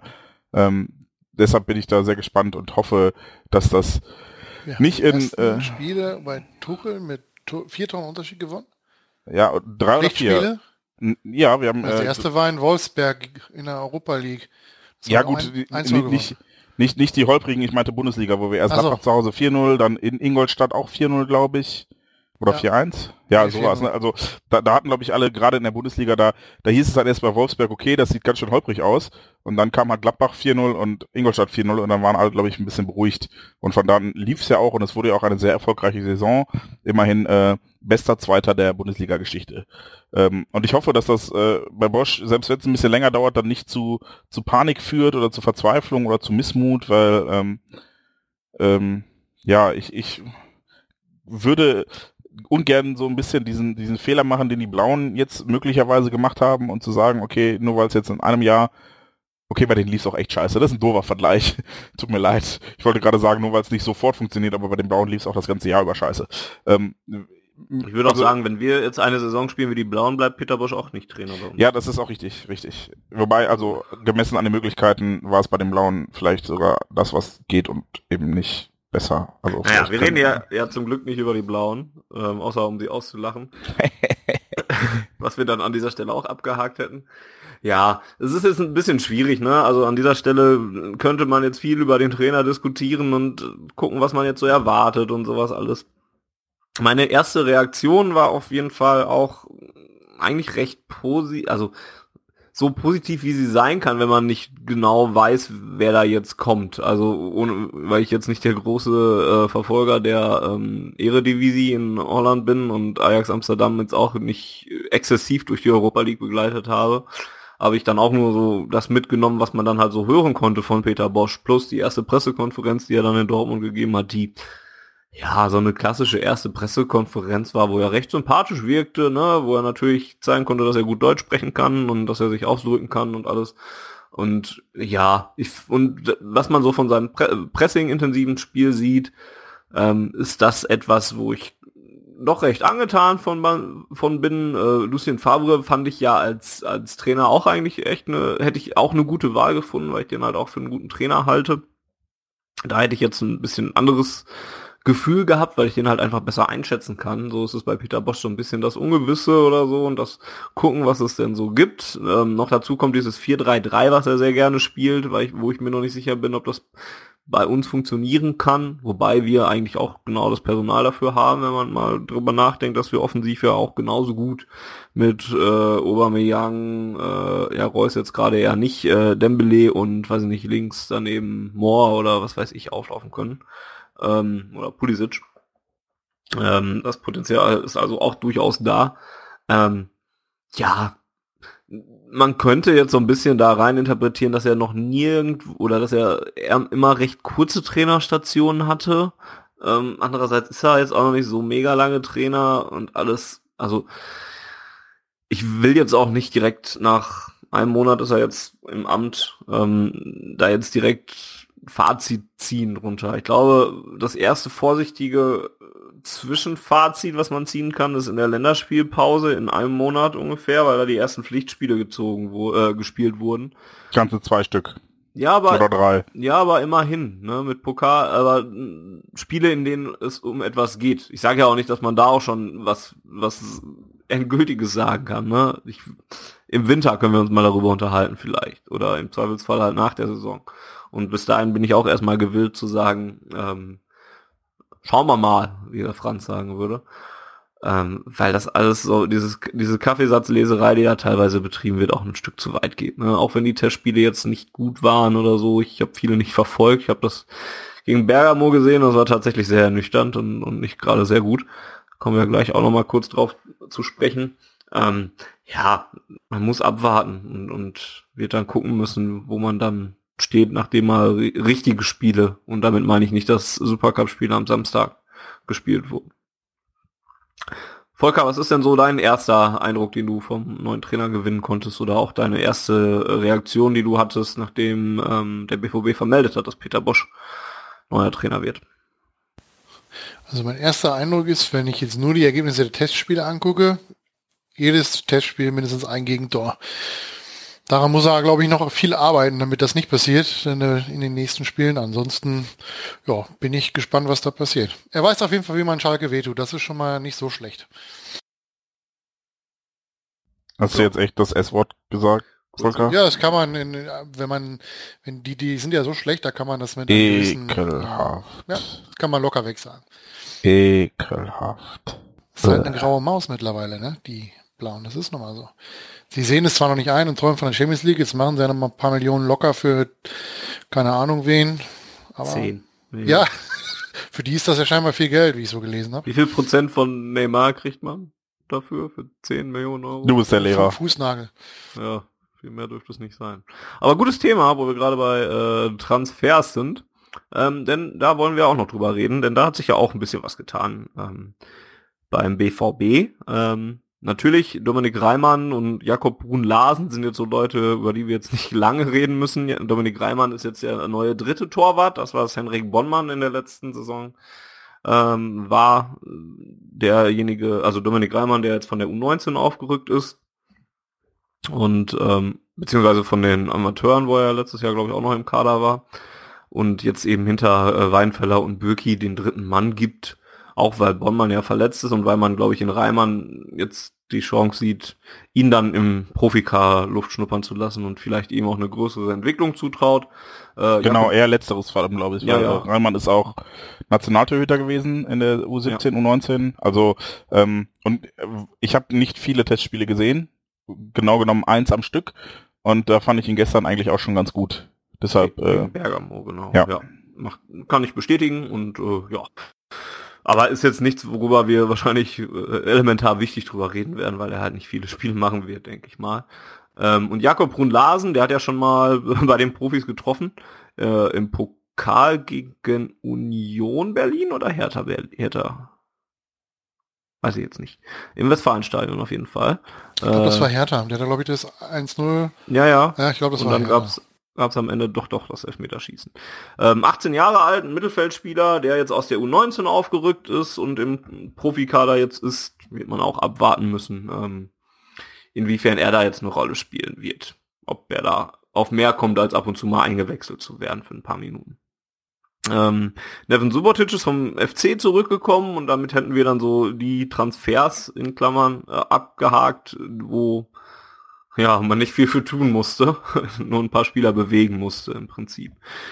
Ja, und dann hab- haben wir eben neue Spieler geholt. Immer Toprak, äh, über den haben wir bei Auf Ohren, glaube ich, schon geredet, weil das ja auch schon länger feststeht. Kommt für 12 Millionen von, oder kam für 12 Millionen von Bayer Leverkusen. 27 Jahre alter Innenverteidiger. Haben wir schon drüber geredet, oder? Ja. nicht erst einmal, denke ich. Ja. Ähm, hat sich seitdem etwas geändert in eurer Meinung dazu? Jein, kommen wir vielleicht gleich bei den Abgängen zu. Okay.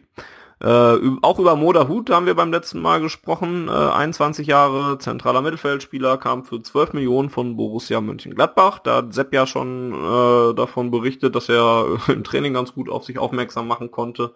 Ähm, ja, und auch da haben wir, glaube ich, äh, in der letzten Ausgabe wirklich drüber geredet, zum Beispiel, dass wir noch nicht wissen, wo er sich positionieren wird in der Elf und so weiter. Ja, auch da die Frage, ob sich da bei euch großartig etwas geändert hat in der Wahrnehmung. Nö.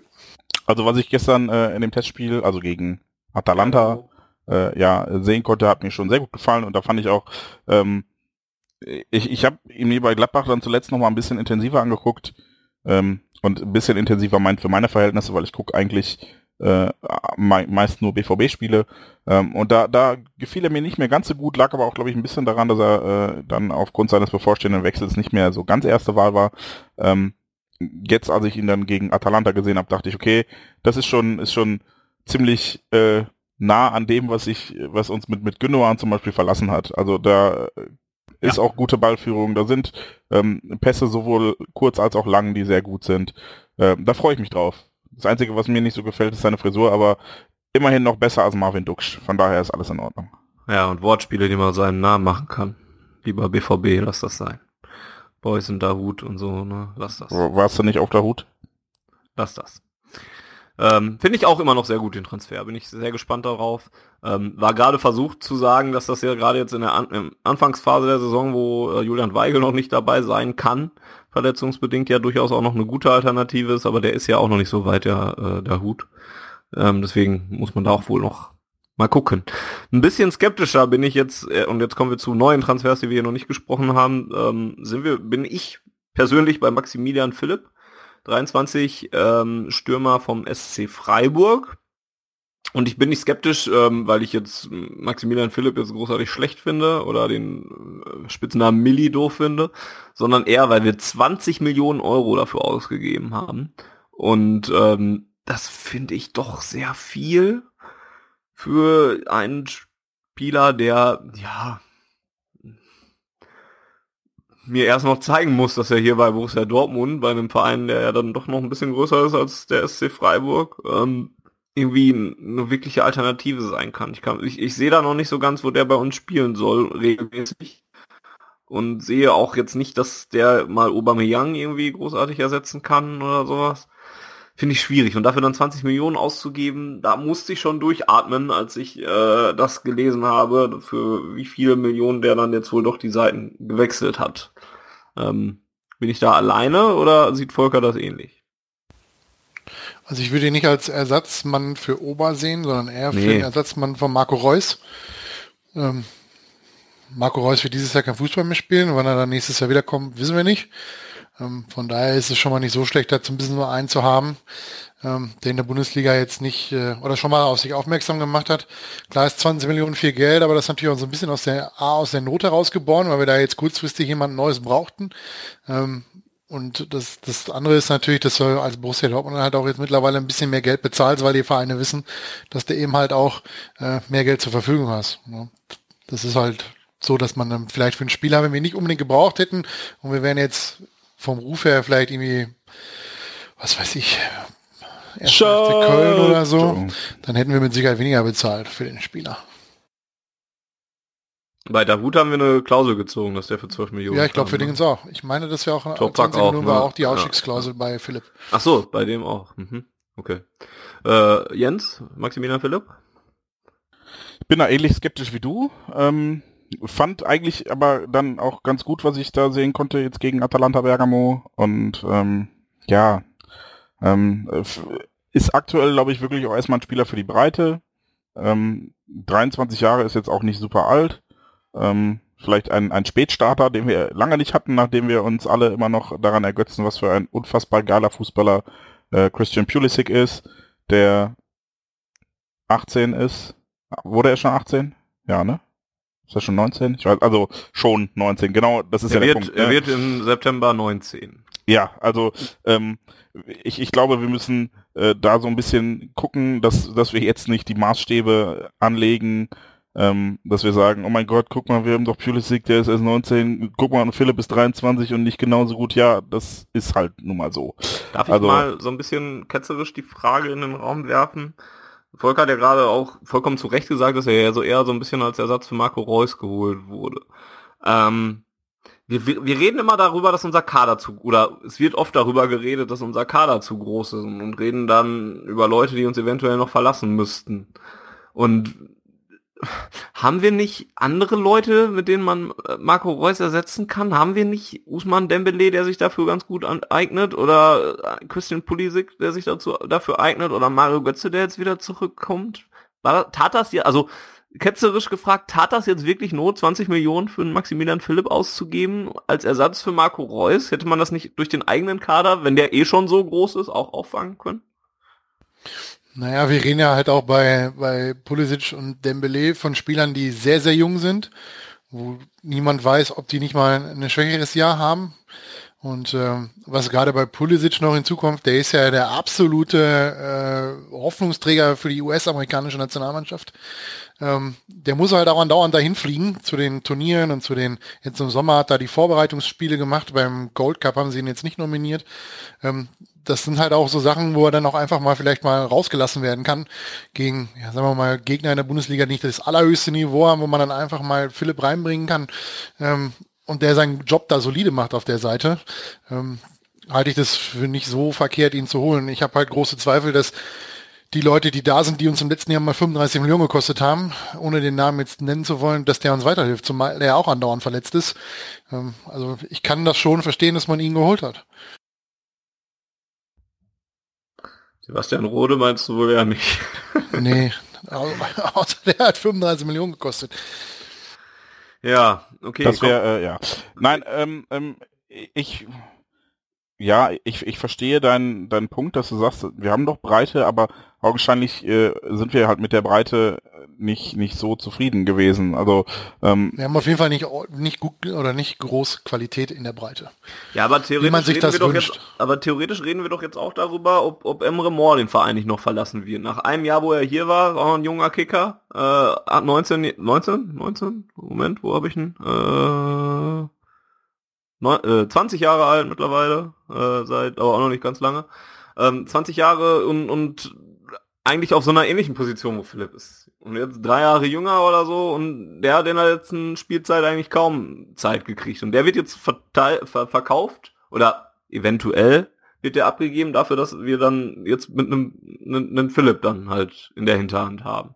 Sehe ich auch noch nicht den Mehrwert drin. Also, Ich glaube, bei Emre Moore liegt das Problem einfach bei Emre Moore. Also äh, Ja. das, was man so liest, hat er ja leider im letzten Jahr eins nicht gelernt und das ist der Blick für den Nebenmann. Das hat er scheinbar auch in den Testspielen nicht gelernt. Ja, Ähm, und das bricht ihm das Genick. Also das zumindest aktuell. Ich, man weiß ja nicht, wie man ihn, wenn man ihn veräußert, man ihn dann vielleicht nur verleiht oder ob man mit einer Rückkaufoption oder wie auch immer. Ähm, aber es sind halt, ist halt äh, nicht wirklich förderlich, wenn du ein äh, sehr egoistischer Spieler bist und das auf dem Platz auch jeder sehen kann, dass du eben einfach immer den Moment verpasst abzuspielen oder den Kopf nicht hochnimmst. Meine Dembele neigt auch dazu, mal was alleine zu machen. Ähm, aber der hat, glaube ich, 20 oder 21 Tore in der letzten Saison halt eben auch vorbereitet und das schafft Emre Moore eben halt auch nicht. Ja, und das ist immer das große Problem, was er aktuell hat. Wenn er das abstellen würde, ich glaube, dann äh, hätte man, hätte er realistischere Chancen, ähm, ein, ein wichtiges Puzzleteil im, im aktuellen Kader zu sein. Hat Ja, glaube ich, hat er gestern gespielt? nee, der ist, Ist im er, hat er Moment davor das verletzt. Testspiel gespielt? Das ist im Moment verletzt, hat Muskelfaser. Ah, okay. Ja. Ja, ich, äh, ne, also es ist auch nicht meine eigene Meinung, aber es sind sind halt nur so Gedankenspiele, die man ja durchaus vielleicht mal aufwerfen könnte bei, bei ähm, der Ganz grundsätzlich bin ich immer der Meinung, auch in der, wen haben wir jetzt als letztes abgegeben? Äh, Mikel Merino, kommen wir auch ja, genau. drauf. Da ist ja. eben halt, gerade bei, bei solchen Spielern, muss man sich vielleicht als BVB-Fan auch vielleicht einfach mal eingestehen, was, was scheinbar sehr schwierig ist, einfach mal eingestehen, dass man einen Spieler geholt hat, der nicht die Qualität hat, die wir brauchen. Oder der diese Qualität aus welchen Gründen auch immer nicht be belegen konnte. Wenn man jetzt mal sieht, all die Spieler, die man, die man abgegeben hat, die nicht zum FC Bayern, zum Manchester City oder wo auch immer, also zu den großen Vereinen gewechselt sind, die haben alle keinen großen Schritt in ihrer Karriere gemacht. Ja, also äh, Bittenkurt in Köln. Ja, Perisic, aber der ist, wo ist der hingegangen von uns? Zu Wolfsburg, ne? Er ist zu Wolfsburg und dann äh, Für zu richtig Inter Mailand. Ja, richtig gut, das, viel Geld das ist ja vielleicht was ja. anderes, weil man da eben halt richtig viel Geld für ihn bekommen hat. Und es gab ja da auch, wenn ich das richtig im Kopf habe, so ein paar Querelen mit ihm und Klopp, wenn ich das noch Ja, richtig ja, im, ja, im, doch Das ist dann ein bisschen, also der ist nicht aus sportlichen Gründen gewechselt, ähm, aber auch Ginchek und, und wie sie alle heißen, die haben halt Hofmann. nicht das Niveau erreicht, was man sich erhofft hat. Ähm, In um halt- Fall um halt allerdings auch. Champions League verletzungsbedingt, mitzuspielen. Und das brauchst du in Dortmund halt. Du musst halt alle drei Tage Fußball spielen können, wenn es hart auf hart kommt. Und äh, das ist vielleicht bei, bei dem einen oder anderen jungen, hoffnungsvollen Talent, was wir geholt haben, eben halt auch so. Und so ein Pulisic oder so ein Dembele, ähm, die kriegst du nicht so häufig. Das muss man jemand auch mal sagen. Deswegen hängen die Vergleiche vielleicht auch ein bisschen, wenn man jetzt äh, Maximilian Philipp mit, äh, mit, mit, mit Pulisic oder Dembele vergleicht. Das sind halt zwei Ausnahmekönner. Bei Pulisic haben wir das riesige Glück, dass wir den frühzeitig geholt haben. Und bei, bei Dembele hatte sich das ja in Frankreich schon angedeutet. Ja, und deswegen Gutes Scouting halt. auch nicht so lange begleiten wahrscheinlich noch mit Dembele. Ähm, Äh, Was ich vielleicht noch anmerken würde, ist auch, äh, wenn du, du sprachst davon, dass die ähnliche Positionen spielen, also Moore und Philipp jetzt als Beispiel, ähm, das macht sie ja immer noch nicht zu ähnlichen Spielertypen. Und ich glaube, äh, Philipp ist dann doch eher so eine hängende Spitze, während Moore halt, ja, ein Dribbler ist. So, also, also bei Philipp geht's halt schon mehr. Position Dribbler. Nein, eben nicht Position, ni- nicht Position, genau davon sollst du dich ja lösen, sondern denken, wie Ja, interpretiert ja, er seine sagen Position. Ne? ja. Also Philipp ist halt auch mehr der, der mal über einen Antritt, äh, also weitere Wege über einen Antritt macht, der abschlussstark ist, während Moore halt äh, vielleicht auf engem Raum gut ist und dann da auch mal eine Lösung findet, die in der Regel daran endet, dass er den Ball doch wieder verliert, weil er den falschen Moment erwischt, um ihn abzuspielen, falls er ihn abspielt. Ähm, ich bin, bin auch ja, bei, bei Moore wirklich so hin und her gerissen. Ne? Das ist immer so, das schwankt so krass zwischen Genie und Wahnsinn, dass mir, mir das in der Seele wehtut, wenn ich den sehe und sehe, dass er scheiße spielt, weil ich mir denke, oh, Junge, ey, ein bisschen mitdenken und du könntest so ein großartiger Fußballer sein. Ähm, und deshalb, ja, also äh, ich glaube auch eher, dass, dass es dann an ihm liegt, wie Volker schon sagte, wenn äh, er dann hier nicht weiterkommen sollte. Und ähm, ja, dass, dass Philipp dann halt so ein bisschen äh, die, die solide, äh, man weiß, was man kriegt, äh, ja, oder zumindest so ein bisschen, man weiß, Hat was man kriegt. Bundesliga-Erfahrung, das ist halt Ja. nicht so schlecht, ne? Ja, den, den kannst du im Zweifel mal reinwerfen, der wird halt vielleicht auch seine 5, 6, 7 Tore schießen mit entsprechender Einsatzzeit und hat halt auch nicht ganz so viel gekostet wie André Schöle, aber doch schon ganz schön viel. Ähm, Also 20 Millionen, aber gut, worüber reden wir? 222 Millionen Leute genau, genau das wollte ich. Also, wollte ich gerade sagen. Ich glaube 20 ist das neue 4 heutzutage. Also ja, ist wohl äh, leider richtig. Ja. was wir früher für, für Nevin ausgegeben haben, zahlen wir halt 60 jetzt. Millionen hat City für einen Rechtsverteidiger bezahlt. Umso schöner ist doch, dass wir einen neuen Innenverteidiger, einen jungen neuen Innenverteidiger gekriegt haben. Für nix. Denn dann Axel Sagadou, 18 Jahre Ich alt. dachte, er redet von Nevin Sobotic. der hat ja auch nichts gekostet. ja, aber der ist nicht mehr jung. Ähm, Ansichtssache. ja, das stimmt. Ähm, Sagadou kam von Paris Saint-Germain, vom neuen Verein von Neymar und äh, ablösefrei aus der Reserve aber eher, ne? Der hat nicht oft gespielt bei Paris. Ich glaube Junioren, Reserve, irgendwie sowas. Irgendwie sowas, ja. Ähm, ja. Da muss ich sagen, ne, auch ich habe noch nicht ganz viel von der Vorbereitung mitgekriegt, aber wenn ich was mitgekriegt habe, hatte ich immer so das Gefühl, dass mir dann Axel Sagadou ziemlich gut gefallen hat. Vor, also mit der Einschränkung vielleicht, wenn er in der Innenverteidigung gespielt hat, auf, auf Außen war das eher ein bisschen abenteuerlicher. Ist ja auch ein gro- großer Mensch. Ähm, muss gerade mal nachgucken, wie groß er jetzt wirklich ist. Aber kommt, glaube ich, auch so an die 1,94 von Zimmermann heran. 1,96 sogar noch größer. Ähm, hat mir eigentlich ganz gut gefallen. Und ähm, da bin ich mal, also vor allen Dingen, weil ablösefrei, ähm, kannst du nicht ganz so viel mit verkehrt machen. Oder weniger zumindest erstmal. Und da bin ich mal gespannt, ähm, wie sich das so äh, darstellen wird. Bei euch auch Ja. so, dass, dass, dass er eu- euch schon besser gefallen hat? Ja, also die Einschränkungen, die du gebracht hast, fand ich auch relativ legitim. Ähm, er musste jetzt oder muss auch aktuell, da kommen wir ja später noch zu, ähm, relativ viel in äh, der Außenverteidigung aushelfen. Und da ist er in der Tat noch ein bisschen hölzern und lässt sich auch schon das ein oder andere Mal von irgendwelchen flinken Flügelspielern überlaufen. Ähm, das ist nicht so ideal, aber wenn ich ihn dann ähm, ja in der Innenverteidigung äh, sehen durfte, äh, und und ach, seine Zweikampfführung, seine Pässe, das ist schon ist schon ziemlich cool und er ist auch 19 Jahre alt, wenn ich mich nicht irre. Ähm, natürlich ein Tier und äh, hat dann 18. 18 sogar erst. Mhm. Ach, guck an. Ähm, ja, also was was ein Schrank. Einfach wenn wenn ähm, Also Papa und der in der Endverteidigung, ich mache mir erstmal nicht so viele Sorgen, dass da einer durchkommt. ja, wenn wenn wenn äh, Alexander Isak auch nur äh, die Hälfte der Statur von äh, Dan Axel Zagadou hätte, dann hätten wir vielleicht auch noch einen guten zweiten Stürmer, denn äh, dem der ist halt eher Hemdchen im Gegensatz dazu und dem mangelt es vielleicht auch ein bisschen an körperlicher Durchsetzungskraft. Das ist schon beeindruckend. Ähm, ähm, einer bei uns intern in der Redaktion sagte, mal gucken, wie der sich dann jetzt so bei den Profis macht, wenn halt ähm, die körperlichen Vorteile, die man halt mit so einem Schrank äh, in der Jugend einfach hat. Ja, wenn du dagegen 17, 18, 19-Jährige spielst, dann ragst du halt heraus, wenn du 1,95 groß bist oder 1,90 oder keine Ahnung. 96 ist er. 1,96 sogar ähm, und deine 85, 90 Kilo wiegst. Ja, du, du hast halt einfach Vorteile, weil du die, die anderen Stürmer der gegnerischen Vereine umpusten kannst. Ähm, und ist, das wird jetzt natürlich interessant zu sehen, wie er sich bei den Profis macht, aber ich glaube, er hat einfach technisch ähm, die Voraussetzungen und bringt da einiges mit, um ähm, mittelfristig auch wirklich ein, ein wirklich hervorragender und ja, europäischer Spitzenverteidiger zu werden. Und da bin ich, äh, ja, finde find sehr cool, dass der BVB da die Augen ähm, so, so aufhat und auch die Ohren, dass, dass man sich halt ähm, ganz gut an äh, Spieler ranmachen kann, quasi, äh, von denen man mitbekommt, dass die halt mit ihrer Perspektive nicht so ganz zufrieden sind und denen dann ähm, im Zweifel auch die richtige Perspektive aufzeigen kann. Äh, es gibt da, glaube ich, noch das aktuelle Beispiel, wo es äh, Gerüchte gibt um einen Spieler von Manchester City, ich glaube äh, Yando Sanchez oder irgendwie sowas. Ihr werdet mich bei, bei Twitter alle dafür auslachen, dass ich den Namen jetzt falsch und ist auch egal. Jedenfalls äh, ist das auch ein, ein 17-, 18-jähriger äh, Außenmittelfeldspieler, ähm, dem großartige Perspektive bescheinigt wird, der aber für sich selbst keine Perspektive im Profiteam sieht und selbst da wurde der BVB auch schon wieder ähm, ja, mit in Verbindung gebracht und der Spieler sei auch schon hier gewesen, geht jetzt möglicherweise dann doch lieber erstmal noch auf der Insel zu einem anderen Verein, mal gucken.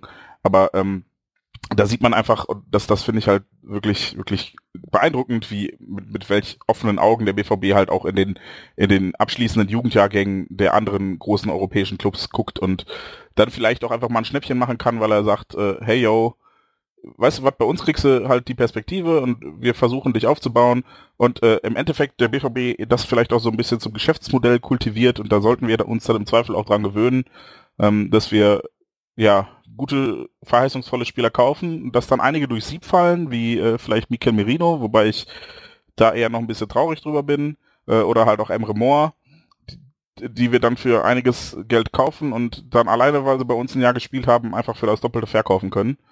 Selbst wenn sie dann bei uns durch Sieb fallen. Also, äh, oder halt, es geht den anderen Weg und es passiert wie bei Dembele, wo wir ja eigentlich alle von ausgehen, dass er uns nächstes Jahr für richtig, richtig, richtig viel Geld verlassen wird, weil er zu gut für uns ist. Ja, also ähm, das finde ich eigentlich ganz cool und ganz beeindruckend.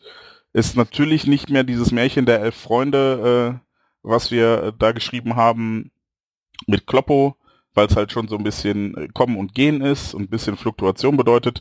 Und unter dem Gesichtspunkt finde ich auch echt schade, dass Sven Bender so als, als Identifikationsfigur und Ankerpunkt gegangen ist. Aber ähm, das ist, glaube ich, die allgemeingültige menschliche Angst vor Veränderungen, die so ein bisschen mitspielt. Und da müssen wir vielleicht alle ein bisschen offener für neue Identifikationsfiguren sein und äh, dann mag Batra halt in unser Herz schließen, wenn Sven Bender den, den Platz frei macht. Ja, du hast es jetzt gerade schon angesprochen, Sven Bender. Äh, damit kommen wir mal auf die Abgangsseite. Ähm, Sven Bender ist nach Leverkusen gewechselt für 12,5 Millionen. Ähm, da ist so ein bisschen ja mittlerweile durchgekommen, dass er selber noch eine neue Herausforderung auch gesucht hat und die in Leverkusen wohl gesehen hat. Ähm, und dass er, ne, dass das auch ein bisschen Spielerwunsch war, als dass er jetzt hier vom Hof gescheucht wurde. Ist natürlich schade aus dieser Identifikationsspielersicht. Ähm, muss ich auch sagen, hat mich dann wieder ähnlich getroffen und, und man sucht weiter nach denjenigen, auf die man sich dann fokussieren kann, aber gibt es ja immer noch welche von, auch Nuri Sahin ist da ja zum Beispiel auch noch zu nennen. Ähm, ist der erste Innenverteidiger, Schrägstrich defensive Mittelfeldspieler, der gegangen ist. Matthias Ginter ist dann ja auch noch für 17 Millionen zu Borussia Mönchengladbach. Reihenfolge war aber andersrum, oder? Äh, ja, das mag sein, ja. Ähm, aber bietet sich gerade an, weil wir gerade über Sagadu gesprochen haben, der als Innenverteidiger neu kam und äh, jetzt eben zwei Innenverteidiger auch wieder weg sind, Subotic ja auch wieder da. Also wir haben immer noch auch vier Innenverteidiger mit Sokrates, ähm, Marc Bartra, Sagadu und Nevin Subotic, wenn er denn äh, Und immer Toprak. und immer fünf. Oh ja. Sonst habe ich sonst noch wen vergessen? Verstehst du jetzt, warum äh, die Leute sagen, der Kader sei zu groß? Ja, das verstehe ich sowieso, dass wir das sagen. Also das äh, steht ja außer Frage. Ähm, bei Matthias Ginter kommt auf jeden Fall auch noch so ein bisschen das hinzu, was Volker ja eben mal gesagt hat, ähm, dass, dass ja, manchmal, manche Spieler dann halt auch einfach nicht gut genug, also es klingt so vermessen, aber ja, sich halt einfach hier nicht durchsetzen konnten. Und bei Matthias Ginter hatte ich auch jetzt wirklich so langsam das Gefühl, dass uns da jetzt nicht mehr viel Qualität verloren geht.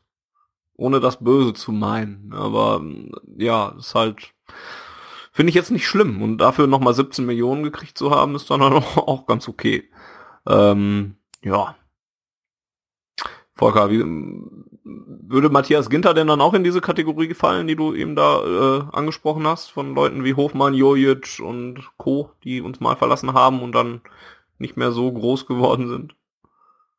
Ja, also ich traue ihm nicht zu, dass äh, sich in Gladbach so weit zu entwickeln, dass man jetzt irgendwann mal, dass er mal irgendwann bei einem äh, Verein spielt, der auf der gleichen Ebene spielt wie BVB oder größer, also was weiß ich, Bayern München oder irgendwie nach England oder so. Jens auch? Also er hat ja, er hat ja, er, wie ich ja feststellen musste und auch korrigiert worden bin, ich glaube von Jens, in einer der vorigen Ausgaben, er hat ja erstaunlich viel gespielt bei uns. Ähm, hat er auch. Ja, hat er, aber er hat auch halt erstaunlich konstant, inkonstant gespielt. Ähm, und das ist eben halt etwas, ja, man hat eben halt keine Entwicklung gesehen in den, in den Jahren, die er jetzt hier ist. Ähm, ich hatte so ein bisschen das Gefühl, er ist so ein bisschen so Tuchels äh, Liebling, weil er ihn auch wirklich konsequent aufgestellt hat, was auf einer Weise ja nett ist, dass er ihn immer wieder ausstellt, obwohl er jetzt nicht so die Top-Leistungen bringt und auch wirklich krasse individuelle Fehler in seinem Spiel hatte. Ähm, auf der anderen Seite muss ich immer, bin ich immer der Meinung, dass ein Trainer sowas auch immer mal sehen muss und so ein Spieler jemand auch mal runternehmen muss oder so. Aber das hat er nicht gemacht. Ähm, von daher habe ich so ein bisschen das Gefühl, er war so ein bisschen sein Tuchels Lieblingsspieler. Ohne das jetzt despektierlich zu meinen. Aber sportlich gab es da schon ein paar Argumente, ihn einfach auch mal runterzunehmen und einfach mal eine Pause zu gönnen, hat man aber nicht gemacht. Ja. Jens, du hast du Matthias Ginter noch Tränen hinterher geweint? Jein. Also, jein. Äh, das eine, was ich sagen wollte, ist, äh, dass 17 Millionen für Matthias Ginter zeigen, ne, dass 20 Millionen für, für Ja, Tiller, ja, das ist mir dann auch aufgefallen. Ne, also das rückt vielleicht Dinge ein bisschen ins Verhältnis, gerade wenn man dann auch sieht, dass wir, also Matthias Ginter hat viel gespielt letztes Jahr, aber Sven Bender äh, du sagtest 12,5, ich hörte sogar was von 15 äh, oder es kann ansteigen bis auf 15 Millionen. Ähm, das ist, ist er emotional, ist Sven Bender unersetzlich, aber sportlich in den letzten zwei Jahren finde ich 15 Millionen halt doch schon sehr viel Geld dafür. Ähm, das, also im Vergleich zu, zu anderen Spielern, die wir vielleicht für weniger Geld bekommen haben. Wenn ich mir jetzt die 12 Millionen für Topak an, ansehe, der hat in den letzten Jahren konstant gute Leistung gebracht, während Sven Bender äh, oft auch körperlich oder einfach ähm, Zweites Testspiel bei Leverkusen bricht sich die Nase. Ja, also war sogar sein erstes, Weiß, oder? Ne, ich meine, er hätte sogar noch vorher mal eins gemacht. Egal. Wie dem auch sei, ähm, ne, also die Preise sind halt, glaube ich, generell gestiegen und dann ist ähm, natürlich lässt einen das aufschrecken, wenn man sieht, dass Philipp mehr kostet als Marco Reus das damals getan hat. Aber ähm, ich glaube, da er, erleben wir gerade einfach eine ziemlich krasse Inflation, wenn ich mir angucke, dass ähm, ja, Neymar den letztjährigen, und wir reden wirklich von letztem Jahr, Transferrekord einfach mal pulverisiert und der letztjährige Rekord nicht mal mehr die Hälfte von dem ist äh, was Neymar jetzt gekostet hat. Ja, dann äh, finde ich, rückt das die 20 Millionen für Philipp ein bisschen äh, ins, ins Verhältnis. Ja, und äh, Matthias Ginter, ich, ich finde, das war schon so ein bisschen, äh, ich glaube, er hat ein bisschen darunter gelitten, dass er halt überall irgendwie gespielt hat und da von Tuchel auch überall das Vertrauen bekommen hat, aber halt irgendwie er, er, er konnte sich nicht festspielen und er hat, hat dann so ein bisschen das Problem bekommen, dass er halt überall irgendwie spielen kann, aber nirgends äh, als wirklich gut wahrgenommen wird. Ich fand ihn als Rechtsverteidiger ja krass gut. Ja, ich auch, aber vielleicht war er dann, also offensiv halt einfach gut und defensiv fand ich, war er halt da auch schon immer relativ schwach. Das waren ja auch die, die Wolfsberg-Spiele zum Beispiel. War es Wolfsberg? Irgendwo haben wir mal 3-0 zurückgelegen und es fielen alle drei Tore über eine Seite. Ortsbika. Ortsbika, Entschuldigung. Genau, ja, also das, das klingt so bescheuert, irgendwie so in einem Land vor unserer Zeit mäßig noch irgendwie. Ja, gut, schon so weit weg. Zwei Jahre her, genau. ja, aber Ja, aber das war ja zum Beispiel so, so eine Situation, wo ich gedacht habe, okay, hier gegen so ein, so ein Team darfst du nicht 300 zurückliegen und ähm, das zeigte dann auch, glaube ich, so ein bisschen, okay, offensiv kann er was, aber defensiv lässt er sich schon manchmal ganz schön frisch machen. Ähm, und ich glaube, es war dann halt auch einfach sein Wunsch zu sagen, okay, ich möchte mich jetzt irgendwo irgendwie festspielen, irgendwo, wo ich halt auch nicht nur das fünfte Rad am Wagen bin und wo ich dann aushelfen kann, wenn Platz ist, sondern wo ich einfach meine feste Rolle spiele, meine, meine fixe Größe bin und ähm, ich, ich fürchte für Matthias Ginter, es ist eine Befürchtung, dass wir da wirklich schon ähm, das Ende der Fahnenstange gesehen haben. Äh, ich wünsche ihm, äh, dass es das nicht war und werde mich dann eventuell auch ärgern, wenn er dann in drei Jahren äh, zum FC Barcelona wechselt, weil er äh, die Sterne vom Himmel spielt bei Borussia Mönchengladbach. Ja, ähm, ich bin da so ein bisschen, also äh, es, es tut mir jetzt nicht so weh emotional wie Sven Bender. Äh, sportlich ähm, müssen wir gucken, ob wir Toprak für für Ginter dann mittelfristig wirklich ein, ein, ein sehr guter Tausch war oder nicht. Äh, aktuell sieht's eigentlich bisher ganz gut aus. Äh, ja, also ich war ja bei, bei Toprak eigentlich immer relativ skeptisch, auch äh, wegen Alter und äh, Preis und habe dann mal gesagt, wenn, statt Toprak können wir auch Ginter behalten. Kann aber Ginter verstehen, wenn er sagt, er möchte halt einfach mal sich jetzt irgendwo festspielen, wo er halt dann seine klare Position hat und vielleicht Innenverteidiger Nummer eins oder zumindest Nummer zwei ist und nicht immer zwischen Innenverteidiger 3 und defensiver Mittelfeldspieler 2 und rechter Außenverteidiger Nummer 2 pendelt. Ja, man darf gespannt sein. Ähm, den Weg werde ich auf jeden Fall auch ein bisschen verfolgen. Jetzt durfte er zumindest mal den Papst treffen in Gladbach. Ähm, hoffentlich war das nicht sein größter äh, Erfolg. Pascal Stenzel war ausgeliehen an den SC Freiburg, wurde jetzt für 4 Millionen zum SC Freiburg verkauft und äh, ja, da ist jetzt denke ich, nicht ganz so viel zu, zu sagen. Ne? Fand ich immer ganz okay, aber hätte sich hier wahrscheinlich auch nicht unbedingt durchgesetzt. Ähm, Janis Burnic ist ein junger Spieler, der beim BVB in der Jugendabteilung schon doch deutlich auf sich aufmerksam machen sollte. Da finde ich es ganz gut, was man gemacht hat, denn der wurde jetzt ausgeliehen zum VfB Stuttgart. Ich finde den VfB Stuttgart, wenn ich den Verein jetzt nicht unbedingt liebe, ähm, aber vom Kader sogar recht interessant und traue denen sogar eine ganz passable Saison zu und ähm, Bonic nach Stuttgart zu verleihen zu Hannes Wolf, der ihn ja auch noch kennt, finde ich eine gut, sehr, sehr gute Idee, zumal das äh, einfach auch nur ein ganz normales Leihgeschäft zu sein scheint und er nach dieser Saison wieder zum BVB zurückkommt. Und ähm, da hat man es meines Erachtens richtig gemacht und ähm, hat dann noch das ne, die Möglichkeit danach dann zu entscheiden, ob das einer ist für die Profis, wenn er jetzt äh, sich in Stuttgart äh, durchsetzt und da dann auf sich aufmerksam macht, oder ob der dann vielleicht auch so einen Weg geht wie Pascal Stenzel, wo es dann auch niemandem wehgetan hat, es so versucht zu haben. Ähm, warum ich das so betone, ist, dass ich nicht, dass ich es ein bisschen schade finde, wie man es bei Mikel Merino gemacht hat. Der ist nämlich auch verliehen worden äh, zu Newcastle United, also in die Premier League ähm, dort allerdings mit einer verpflichtenden Kaufoption. Also wenn der so und so viele Spiele macht, so sei es wohl, ähm, das, dann muss Newcastle ihn kaufen. Und ähm, bei Mikel Merino hatte ich immer so das Gefühl, der hat ja gar nicht viel gespielt bei uns. Und, aber die Spiele, die er gemacht hat, fand ich immer ziemlich gut. Also da hat er mir immer gefallen und ich habe nicht so genau verstanden, warum er da jetzt so wenig ähm, äh, so wenig zum Einsatz kam. Und da hätte ich mir einfach genau das gleiche gewünscht. Lass ihn auch wechseln. Vielleicht noch nicht mal unbedingt in, der in die Premier League, sondern warum nicht auch in der Bundesliga? Und dann schau doch mal, was aus ihm wird. Weil ich hatte echt wirklich immer das Gefühl, dass, dass mir, dass der mir in Ansätzen gefällt. Dass er das, was er zeigt, dass das auch gut genug sein kann für Borussia Dortmund. Und dann kann man es ja immer noch anders machen. Aber weiß nicht, dieses Leihen mit verpflichtender Kaufoption, dann kannst du noch direkt verkaufen doch eigentlich. Also das bringt jetzt Newcastle so ein bisschen Planungssicherheit vielleicht mehr, dass sie erst gucken können, was er überhaupt kann oder so, aber dem BVB bringt es eigentlich recht wenig. Also fast gar nichts ja eigentlich. Was hat der BVB davon, dass er jetzt ja so gut wie weg ist? Und Newcastle jetzt sagt, ja, den schicken wir dann doch wieder zurück, hat der BVB ihn dann doch noch wieder da finde ich immer schwierig. Also mittlerweile sind Laien ja auch nicht mehr Laien. Das war früher auch mal anders. Mittlerweile gibt's ja so viele extra Klauseln. Ne? Guck dir James Rodriguez an, der jetzt bei Bayern ist oder so. Der ist auch offiziell geliehen. Wird aber auch, ist, ist Spieler bei Bayern und jetzt wird auch nicht mehr zurückgehen. Äh, nach Real Madrid oder sowas. Finde ich ein bisschen schwierig alles. Und hier finde ich halt, deswegen habe ich beide Spieler jetzt in einem Atemzug gesagt, hat man es bei Bonic richtig gemacht und bei Michael Merino hätte ich es mir anders gewünscht. Und finde es schade, dass man es nicht so gemacht hat. Und ähm, ja, jetzt darf Volker mal, oder ich habe immer bisher einen Volker direkt abgegeben. Da muss ich noch mal kurz gedulden, dann darf Jens mal was dazu sagen. Ähm, ich sehe das prinzipiell ähnlich wie du, habe aber einen Einwand.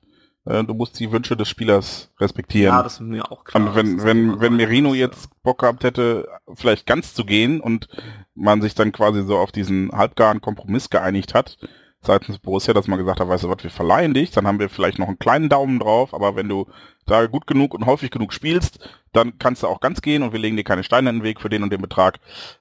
So rum wieder, ja, also ist halt schwierig. Ich, ich bin auch kein großer Freund von äh, Leihen mit Kaufoptionen zu unseren Ungunsten. Ja, ich finde cool, wenn wir Spieler ausleihen und die kaufen können. Ich finde uncool, wenn wir Spieler ausleihen, aber dann nicht mehr entscheiden können, ob wir die zurückkriegen oder nicht. So, das äh, hat den, den Nachteil einfach, dass wir das, das Lenkrad nicht mehr in der Hand haben, quasi. Ähm, ich, Ich kann mir allerdings noch einen vorstellen, anderen, anderen Punkt anbringen. Ähm, es liegt auch an den Anzahl der Angebote, die man hat. Ja, vielleicht hatte man ähm, keine, keine gescheiten Angebote oder niedrige Angebote und man hat ihm halt mit dieser Laie und festen Kaufoption eine Möglichkeit, halt, ich glaube, sieben Millionen oder was es dann geben soll, für den Fall, dass er fest wechselt, ähm, hat man ihm halt dann so ein, so ein Arrangement, wo man zumindest finanziell damit dann nachher ja, leben kann, sag ich mal so. Ich meine, bringt ja nichts, wenn du, wenn du einen Spieler für, für zwei Millionen vertickst, der eigentlich viel mehr Geld wert ist, wo du jetzt kein Angebot hast und jetzt kannst, ist er halt verliehen. Newcastle kann sehen, ob sie ihn gebrauchen können und wenn er da gut einschlägt, dann kriegen wir halt die, die, äh, die entsprechende Ablösesumme. Ansonsten haben wir natürlich das Pech, dass wir ihn dann in zwei Jahren wieder hoffen wir oder in einem Jahr wieder hier haben. das ist halt die Frage, ob das Pech ist oder nicht. Deshalb äh, bin, bin ich ja, oder Funny vor allem auch der Meinung, dass, dass so eine Laie mit Kaufoptionen ist halt immer zum Vorteil des aufnehmenden Vereins und wir sind halt der Abgebende aktuell und das ist halt, wir geben Ja, so ein bisschen das wir machen es ja so, Hand. auch mit anderen Geschichten, von daher müssen wir halt auch mal damit leben, wenn, wenn der Deal für uns dann erstmal negativ ist. Ne?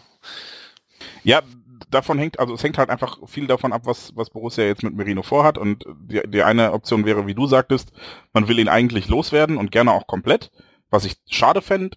Aber wenn man jetzt der Meinung ist, er wird es mittelfristig nicht bringen oder ähm, man kann ihm zum Beispiel auch durch die Vertragsverlängerung von Nuri Sahin einfach nicht die Perspektive bieten, auf der Position zu vielen Einsatzzeiten zu kommen, die er am besten spielen kann, weil halt äh, mit Weigel und Sahin zwei wirklich hervorragende Spieler für die klassische Sechs und dann noch mit Dahut und Rode und Castro, wir haben ja einige Spieler, die da spielen könnten. Und vielleicht sieht man für ihn dann einfach auch, will man ihm dann nicht äh, die Tür vor der Nase zuschlagen und sagen, okay, wir verkaufen dich nicht, wir geben dich nicht ab, aber bei uns spielst du auch nicht.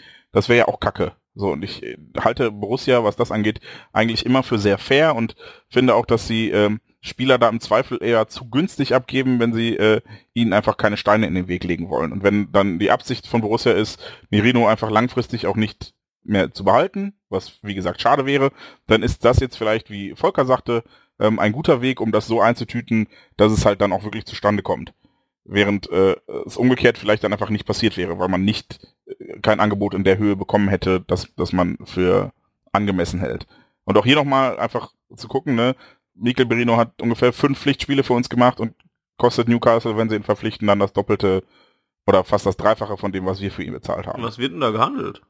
Ähm, die Rede ist, glaube ich, von äh, mehreren Millionen Leihgebühr, so um die drei. Und äh, dann im Zweifel nochmal sechs bis sieben Krasser obendrauf Scheiß. als Dingens. So, und dann hätten wir ihn für zehn verkauft, nachdem wir ihn für, ich glaube, drei gekauft haben, oder lass es dreieinhalb sein. Ne? Und dann, dann ist das halt auch, dann tut das alles insofern nur weh, weil man sich halt mehr vom Spieler erhofft hat oder den lieber gesehen hätte. Aber finanziell macht Borussia aktuell eigentlich alles richtig. Ja, und man kauft äh, ja vielversprechende Talente zu einem guten Preis ein und kann sie dann im Zweifel teurer wieder verkaufen, wenn man das Gefühl hat, dass sie dem Verein nicht weiterhelfen oder die Spieler unzufrieden sind. Und das ist dann der andere Punkt, vielleicht wollte Merino halt auch einfach nicht weiter, ähm, also hat, hat dann drauf gedrängt nach dem Motto, okay, ich will aber nicht nur verliehen werden, ich will, dass der aufnehmende Verein, für den ich mich ja auch dann bewusst entscheide als Spieler, eine Möglichkeit hat, mich fest zu verpflichten, wenn ich mich da wohlfühle und regelmäßig zum Einsatz komme.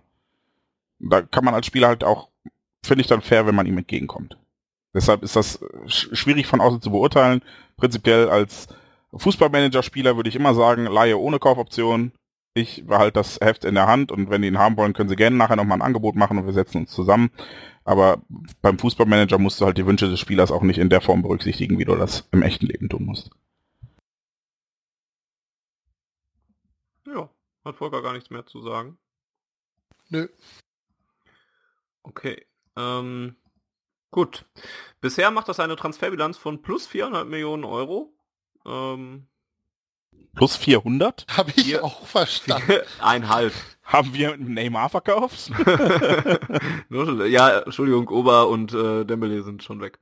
Ähm, ja, äh, wir haben es eben schon gesagt, der Kader ist nach offiziellen Angaben immer noch zu groß. 29 Spieler sind immer noch drin. Ähm, wir haben gerade schon vorgerechnet, dass es fünf Innenverteidiger sind. Wir haben schon über Emre Moore gesprochen, der eventuell noch gehen könnte. Ähm, es gab auch Gerüchte um Neven Subotic. Äh, auch im Zusammenhang mit Werder Bremen zum Beispiel und ähm, ja, auch wahrscheinlich mit dem Hintergrund, dass es fünf Innenverteidiger sind, die wir haben und das auch noch recht viel ist. Zwischenzeitlich auch um Felix Passlag, da habe ich das Gefühl, dass das mittlerweile ein bisschen abgeflacht ist, diese Gerüchte. Ähm, Bei der Verletzungsmisere auf der Außenverteidigerposition noch wahrscheinlich, genau. Ja, und äh, deswegen muss man mal gucken, ob da jetzt noch irgendwie sich was tut in dem Monat, den wir noch haben. Ähm, bislang wurde allerdings noch kein Leistungsträger abgegeben, weil Pierre-Emerick Aubameyang anscheinend noch, also, nein, der ist noch da, nicht nur anscheinend, und der BVB wird ihn jetzt wahrscheinlich auch nicht mehr abgeben. Die haben ja deutlich gemacht, dass sie das jetzt nicht mehr wollen, wenn es nicht mehr ein Mondangebot gibt. Ähm, ob das jetzt Wille des BVBs komplett war oder ob da auch einfach Angebote für Ober ausgeblieben sind, ähm, konnte bislang offiziell auch noch nicht geklärt werden. Gemunkelt wird, dass äh, PSG eigentlich einen anderen Sportdirektor hätte bekommen sollen und äh, der jetzige Sportdirektor ist es jetzt Kluivert oder hätte es Kluivert werden sollen? Ich bin mir nicht ganz sicher, äh, aber der jetzige Sportdirektor ihn dann halt nicht mehr haben wollte, weshalb sich dieses Fenster, diese Tür geschlossen hat. Und auf der anderen Seite geht es wohl auch darum, dass äh, die Chinesen zwar ähm, bereit waren, die geforderte Summe zu zahlen und Ober das auch bei den Gehältern, die er hätte bekommen können, gerne gemacht hätte, aber zum einen gibt es in China jetzt seit kurzem ähm, eine, eine Klausel, um den ja, chinesischen Amateur- und Jugendfußball zu fördern, hat der chinesische Verband ähm, ja zur Pflicht gemacht, dass alle Ablösen über x Millionen Euro verdoppelt werden vom auf, äh, aufnehmenden Verein, sodass dann quasi die andere Hälfte als Strafe an äh, den chinesischen Fußballverband zur Förderung von Jugend äh, und Amateurclubs gezahlt wird. Das heißt, äh, statt den äh, 80 Millionen oder 75, die im Gespräch waren, wären es dann halt 160 Millionen gewesen. Ähm, außerdem gab es bei den Chinesen wohl so ein bisschen Probleme, was die äh, Zahlungsbereitschaft anging. Ähm, nicht nur der Gehälter, das ging dann nämlich noch ein paar Tage später rum, dass ähm, äh, 13 der 16 Clubs in der chinesischen ersten Liga äh, kurz davor stehen, für die nächste Saison ausgeschlossen zu werden, weil sie nicht alle Gehal Gehälter rechtzeitig zahlen. Äh, unter anderem auch das äh, Ziel, ich bin mir bei dem Namen nicht ganz sicher gerade, deshalb versuche ich ihn zu umschiffen, äh, von Aubameyang und äh, der Verein, der neue Verein von Anthony Modest. Ähm, zum anderen, äh, deshalb hatte das zwischen Modest und Köln und äh, China äh, auch so ein bisschen geknirscht, sind wohl die Zahlungsmodalitäten, ähm, die die Chinesen vereinbaren wollen, um eben diese Regelung zu umgehen, dass sie alles doppelt zahlen müssen, ein bisschen abenteuerlich und der BVB wollte sich da wohl nicht drauf einlassen und hat gesagt, 80 Millionen auf einen Schlag oder gar nicht, während die dann das irgendwie strecken wollten, über mehrere Jahre verteilt, damit sie es ein bisschen verschleiern können und halt nicht die gesamte Strafsumme zahlen müssen. Ja, und äh, so kam es dann letzten Endes nicht dazu. Ich bin äh, sowohl traurig als auch glücklich. Traurig, nein, traurig ist das falsche Wort. Ähm, ich bin überhaupt nicht traurig, dass wir weiterhin einen hervorragenden Fußballspieler und Aus den Aus- falschen Gründen, meinst du? ja, also äh, genau, also es ist ja, so kann man es glaube ich ganz gut sagen. Ich, ich glaube, er wollte weg. Ich glaube nicht, dass er ungern hier ist. Also ich würde ihm das nicht Nö. unterstellen. Er hat ja bei Instagram ganz gerne getrollt in den letzten Wochen und hat dann äh, äh, bereit für ein neues Abenteuer geschrieben und ist dann nach Rhodos geflogen oder nee Mykonos und äh, hat dann auch irgendwie, dann gab es Gerüchte darüber, dass er äh, zu Chelsea geht und dann hat er ein Foto gepostet, dass er heute heute ist das meine Stimmung in the mood today und dann hat er war komplett in Blau gekleidet so und alle direkt oh mein Gott, er geht zu Chelsea, oh mein Gott, oh! großartig, ich war sehr amüsiert. Ähm, Ja, aber ich sonst ist er eigentlich immer, nicht nur er, sondern auch seine gesamte Familie, sein Bruder, sein Cousin, sein Vater, alle immer in BVB-Klamotten rumgelaufen. Die gesamten Ferien über. Und deshalb glaube ich, dass er sich hier schon ganz, ganz wohl fühlt, auch mit, mit seinem neuen äh, kleinen Bruder Us und äh, seinem großen Bruder Marco, der leider relativ viel verletzt ist und dann vielleicht auch ein bisschen mehr mit, mit Götze und Schöle macht.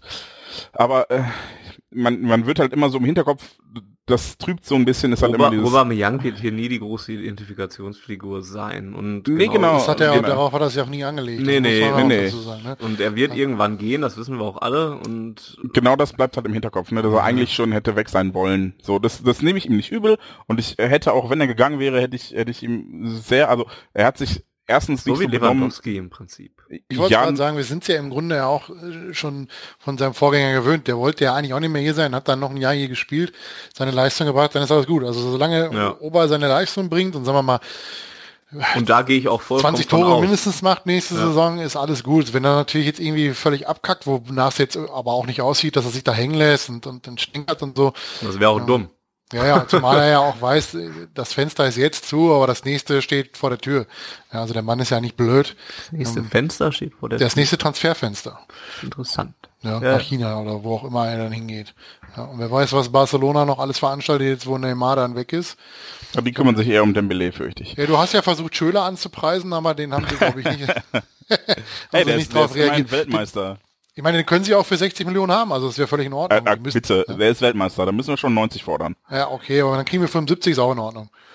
Ja, Ähm, muss man, Dembele wurde gerade noch, ähm, Ich wollte, ich war bei Aubameyang, bevor ihr so, mich überfahren habt, noch nicht ganz fertig. Ähm, ja, genau. Also der eine Makel wird halt immer bleiben, ähm, dass er weg wollte, ist aber auch vollkommen okay. Ich hätte ihm, äh, ich hätte ihm nicht, nicht kein, also wäre nicht böse gewesen, wenn er jetzt gewechselt wäre, anders als zum Beispiel Lewandowski, weil ähm, da war ich auch böse, dass er gegangen ist, nicht weil er sportlich, er hat sich immer rein, äh, immer voll reingehauen, hat hier seine Leistung gebracht, ist ihm nichts, nichts Übles nachzusagen, aber die Art und Weise, wie äh, seine Berater und ähm, da bin ich dann halt auch äh, zu clever, um ihn und seine Berater zu trennen, weil die werden halt von ihm bezahlt und er könnte auch sagen, haltet die Fresse, hat er nie getan, also ist er und seine Berater, äh, war das Auftreten halt schon, schon wirklich asozial und das gefiel mir nicht und deshalb, ähm, ich glaube, Janni hat das gesagt, er findet den 90 Minuten in der Woche unfassbar geil und die restlichen, keine Ahnung wie viele Stunden und Minuten genau, einfach total kacke und genauso ging es mir bei Lewandowski und da war ich halt sauer, dass er gegangen ist, weil die Art und Weise einfach schmutzig war.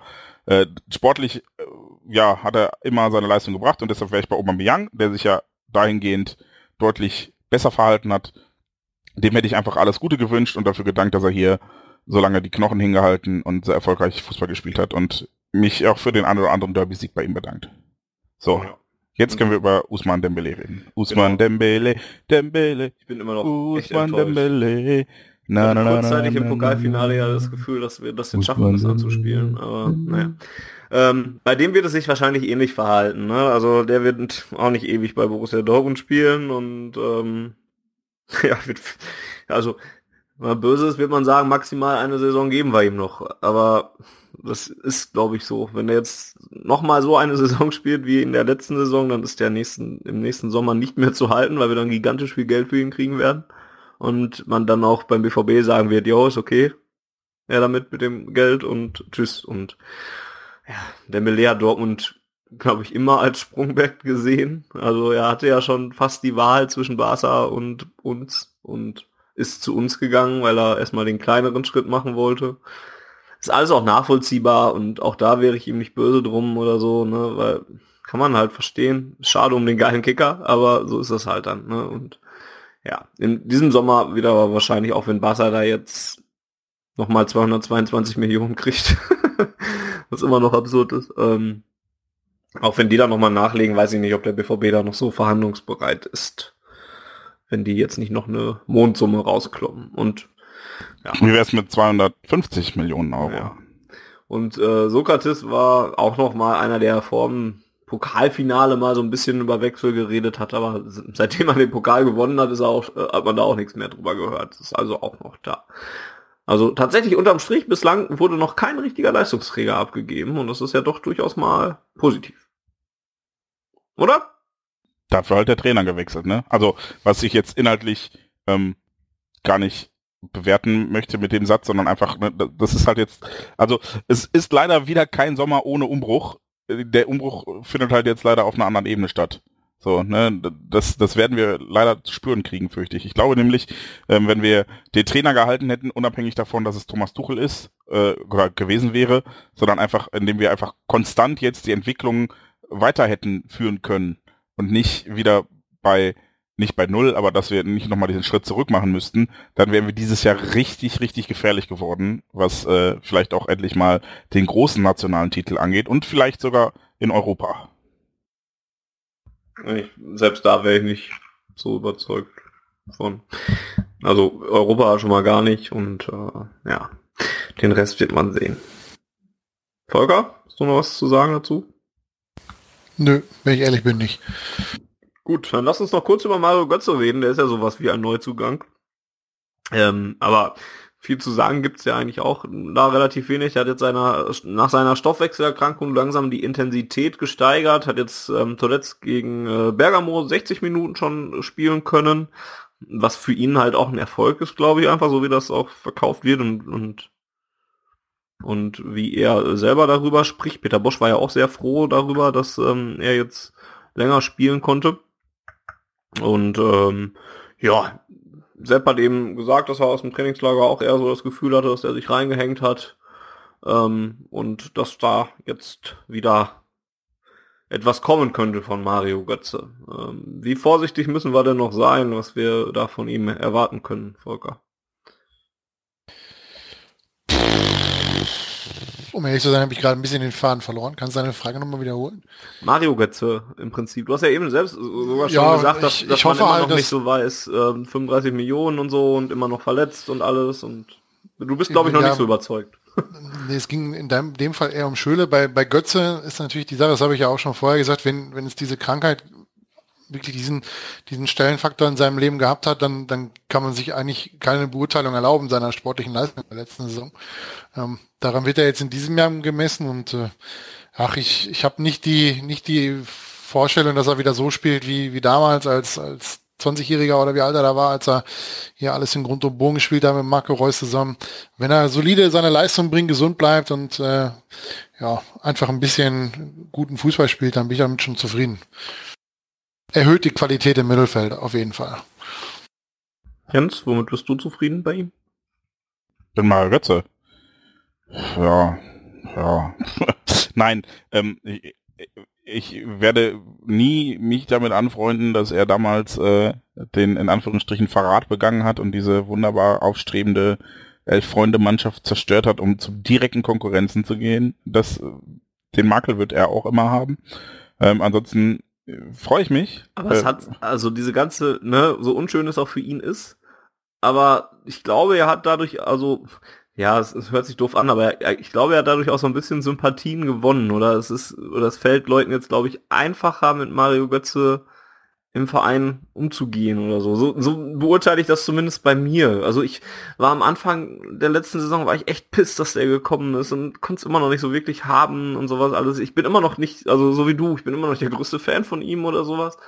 Aber mittlerweile ist man zumindest so weit, dass man sagt, ich würde dem Jungen jetzt einfach mal gönnen, dass er wieder Fußball spielen kann und sowas. Und wenn er das dann bei uns tut, dann ist es doch, wenn er jetzt wieder gut wird, ist doch schön und alles. Aber ich glaube, das hat, hört sich doof an, aber ich glaube, das hat ihm Sympathien verschafft, ein wenig. Oder Ja. ist das nur bei mir? Nee, ja, äh, die, also ich denke, bei einigen sind Sympathien, bei manchen vielleicht auch nur Mitleid oder Empathie, Ja, ja, nicht Sympathie, genau, sondern einfach. Mitgefühl.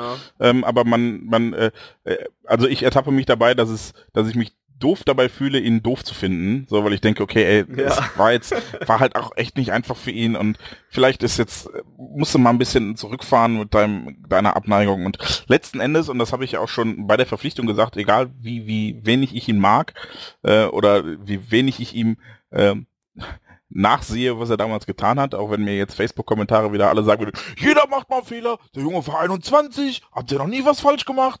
Halt die Fresse, danke. So, ähm, ja, egal wie, wie wenig ich ihm das nachsehe, ähm, er trägt unser Trikot und entsprechend will ich, dass er guten Fußball spielt und sich für unsere Mannschaft zerreißt und dazu beiträgt, dass unser Team erfolgreich ist. Punkt. So, und ähm, ich freue mich auch für ihn persönlich, jetzt auch insbesondere als Fußballer, dass er dann jetzt äh, im Zweifel wieder dazu in der Lage ist, sein volles Leistungsniveau abzurufen. Und ich habe das in einer vorigen Sendung mal gesagt, äh, wenn wir den schon zurückholen müssen, dann doch bitte wenigstens den von 2011 und nicht den von 2016. Und äh, vielleicht sehen wir jetzt wieder so ein bisschen was davon, was den 2011er Mario Götze ausgezeichnet hat. Und nicht mehr so viel diesen pomadigen ja, ich will jetzt gar nicht schon wieder so hart ins Gericht gehen, weil das unter, unter den Voraussetzungen einfach viel, viel zu gemein klingt. Aber ich, ich freue mich für ihn und mit ihm, ähm, wenn er wieder erfolgreich und aufregend und mit, mit viel Freude und Unbekümmertheit Fußball spielen kann und dann auch sicherlich Erfolge mit und für unseren BVB einholen wird. Ja, dann sei es ihm doch so gegönnt. Ähm, die Vorbereitungsspiele stehen jetzt hier noch so ein bisschen auf dem Programm, aber ich glaube, da haben wir schon drüber geredet. Ich, weiß auch nicht, wie viel ihr gesehen habt. Ich habe richtig verfolgt, habe ich auch nur das Spiel gegen Bergamo, so ein bisschen gegen Milan, so ein bisschen gegen Bochum und dann hört es auch schon fast auf. Ähm, aber wir haben darüber gesprochen, dass es in, insgesamt nicht so die mega erfolgreichen Auftritte waren und da noch ein bisschen mehr kommen muss. Oder wollt ihr da noch was ergänzen? Also das Bergamo-Spiel war jetzt so das, das erste, was ich in, in Gänze gesehen habe. Davor mal ausschnittweise, da habe ich irgendwann mal, ich glaube gegen Essen, in, äh, kam ich kam ich von einem beruflichen Trip nach Hamburg, saß gerade in der S-Bahn vom Flughafen nach Hause und habe dann irgendwie per per Internetstream noch ein, Tor nach einer Ecke gesehen. Da dachte ich, geil, ich habe Stream gemacht, Tor nach einer Ecke für uns, fuck yeah. Ähm, danach habe ich noch ein Gegentor gesehen und habe ich Stream wieder ausgemacht. Ja, wir sprachen ja schon bei, bei Bosch davon, dass das alles vielleicht ein bisschen Zeit in Anspruch nehmen wird und das sieht man. Was mir so ein bisschen ähm, Unbehagen bereitet, ist halt, Volker hat äh, an der Stelle schon die defensive Destabilität angesprochen. Ich fand jetzt gegen Bergamo eher ähm, ja die Einfallslosigkeit in der Offensive ein bisschen angsteinflößender. Ja, das war gegen Bergamo echt grauenhaft. Auch wenn das natürlich eine B11 war, aber da kam ja gar nichts zustande. Ja, richtig. Ich, ich möchte jetzt vielleicht das Wetter auch noch als kleine Entschuldigung anführen. Also auch wenn, wenn Sepp und Larissa eben sagten, der Platz sei offenbar einwandfrei bespielbar gewesen, so kann ich nachvollziehen, dass man bei dem Wetter lieber lange Bälle schlägt.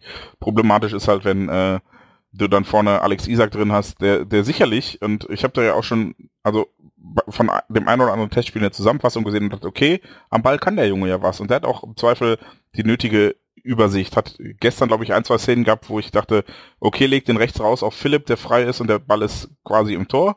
Und dann hat er sich halt lieber nochmal in die andere Richtung gedreht und geschossen oder abgespielt zum falschen Mitspieler. Aber das, das kann man lernen. Ähm, ich fürchte aber halt, dass der körperlich echt untergeht. So, und das ist halt etwas, wo er dann im Zweifel auch noch ein bisschen dran arbeiten muss. Äh, ist halt nur kein Abnehmer für lange Bälle. Also du kannst nicht Birki den Ball einfach hochlang nach vorne püllen lassen, wenn, wenn äh, Alex Isak da gefühlt jeden Zweikampf verliert, weil er körperlich komplett unterlegen ist. Ähm, ja, davon ab, ich fand's halt wirklich, also es war so, so, so ein bisschen das, was ähm, am Ende der letzten Saison deutlich wurde, dass es schon relativ viel auf Einzelaktionen dann hinauslaufen muss, zeitweise. Ähm, ich fand das in der letzten und vorletzten Saison, vor allem in der letzten, lag das auch immer so ein bisschen am Fehlen von, von den Verbindungsspielern, habe ich, glaube ich, immer gesagt. Also Gündogan oder Mkhitaryan, die halt die Wege gemacht haben. Ähm, da ging halt Ende letzter Saison viel über Dembele alleine und viel über seine Genialität und besondere Momente. Und so war das jetzt auch gegen Bergamo gefühlt, dass, äh, ja, wenn Pulisic eine gute Idee hatte, dann wurde es mal ein bisschen interessanter und sonst war halt einfach nichts. Ähm, ich glaube aber nicht, dass das ähm, etwas ist, was von, von langer Dauer sein wird. Oder zumindest hoffe ich das, ähm, weil ich schon denke, dass, dass sich da noch was bessern kann und dass das vielleicht aktuell auch so ein bisschen ähm, sekundärer Fokus ist. Dass es gerade aktuell darum geht, die Pressingstrukturen, das Verschieben, das Stellungsspiel so ein bisschen reinzukriegen, weil das halt echt elementar ist und äh, da, da wird ja jeder Trainer und jeder Fußballinteressierte zustimmen, du kannst halt nur mit der gesamten Mannschaft pressen oder gar nicht. Und wenn dann einer nicht richtig mitzieht, dann hast du halt eine Schwachstelle, die sofort ausgenutzt werden kann. Und deshalb ist das, glaube ich, das, worauf der, der Fokus so ein bisschen gelegt wird, dass man sagt, okay, wir gucken jetzt, dass wir das Stellungsspiel richtig hinkriegen, gesamtmannschaftlich, dass wir die Räume richtig eng machen, dass wir vernünftig verschieben, gut die Leute anlaufen. Ähm, und dann, wenn wir das so drauf haben, dass, dass uns das ein bisschen Sicherheit verschafft, dann gucken wir vielleicht auch mal, dass wir noch ein bisschen bessere Ordnung ins Aufbauspiel bekommen. Denn das war jetzt zuletzt wirklich nicht so ansehnlich. Ich habe da bisschen Hoffnung in äh, äh, Mahmoud Dahoud, der jetzt dann ja auch sein zweites Testspiel gemacht hat und hoffe, dass er dann so ein bisschen als kreativer, ordnender Faktor hinzukommen kann. Mir gefiel nicht so gut gegen Bergamo, dass halt oft so eine, dass das Mittelfeld so ein, so ein bisschen so ein großes Loch war. Also äh, wo Weigel in den letzten Jahren immer wirklich als Fixpunkt, als erste Anspielstation wirklich konsequent vor der Vierer- bzw. Dreierkette war, war jetzt dann oft, wenn Birki den Ball hatte, irgendwie so ein riesiges Loch. Also du hast Birki gesehen und dann die beiden Innenverteidiger und dann vielleicht noch die beiden Außenverteidiger und sonst war auf dem Bildschirm nichts mehr zu sehen, weil die anderen Mittelfeldspieler so weit vorne standen und es keinen klaren Sechser gab. Was äh, eigentlich cool ist, wenn sich die so ein bisschen abwechseln und sich auch mal jemand anderes den Ball holt, um dafür Verwirrung zu sorgen, äh, ist halt schwierig, wenn dann keiner nach hinten geht, um als Anspielstation zu dienen. Und ähm, ja, aber ich denke, das sind Abläufe, die sich einfach noch einstellen werden und dann auch dann kommen, wenn äh, Spieler wie, wie Götze, der ja auch langsam rangeführt wird gerade, oder Dahut äh, länger im Training sind und dann zeigen können, äh, was sie drauf haben und das auch einbringen können direkt ins Spiel. Volker noch was zu den äh, Ver äh, nicht äh, Testspielen? Verletzten. Kein Testspiel gesehen, daher kann ich da nicht viel zu sagen. Oh, perfekt. Dann lasst uns kurz über die Verletzungen reden. Die hatten wir eben auch schon mal so ein bisschen angesprochen. Emre Moore hat im Moment einen Muskelfaserriss, ist nichts Schlimmes. Äh, Erik Durm hat Probleme mit der Hüfte, das könnte schon ein bisschen schwieriger werden, auch weil Marcel Schmelzer äh, noch nicht zur Verfügung steht. Er arbeitet sich nach dem Außenbandanriss im Sprunggelenk, den er hatte, ähm, derzeit wieder heran, hat in Bad Ragaz, glaube ich, wieder äh, gelaufen und, und ja, kommt wahrscheinlich Mitte des Monats oder so oder gegen Ende des Monats, im Laufe des Monats wieder zurück. Julian Weigel kommt wahrscheinlich erst im September, ist jetzt glaube ich auch wieder gelaufen, hatte ja einen Sprunggelenksbruch. Ähm, ja, dann hatten wir diese komische, also, oder nee, stopp, machen wir erst Marco Reus noch, der fällt äh, ja das komplette Jahr ja aus, Kreuzband Anriss, wird wahrscheinlich erst 2018 wieder spielen. Und dann hatten wir die komische Situation mit Rafael Guerrero, der ja mittlerweile am Knöchel operiert wurde und wohl erst im Oktober wieder zurückkommt.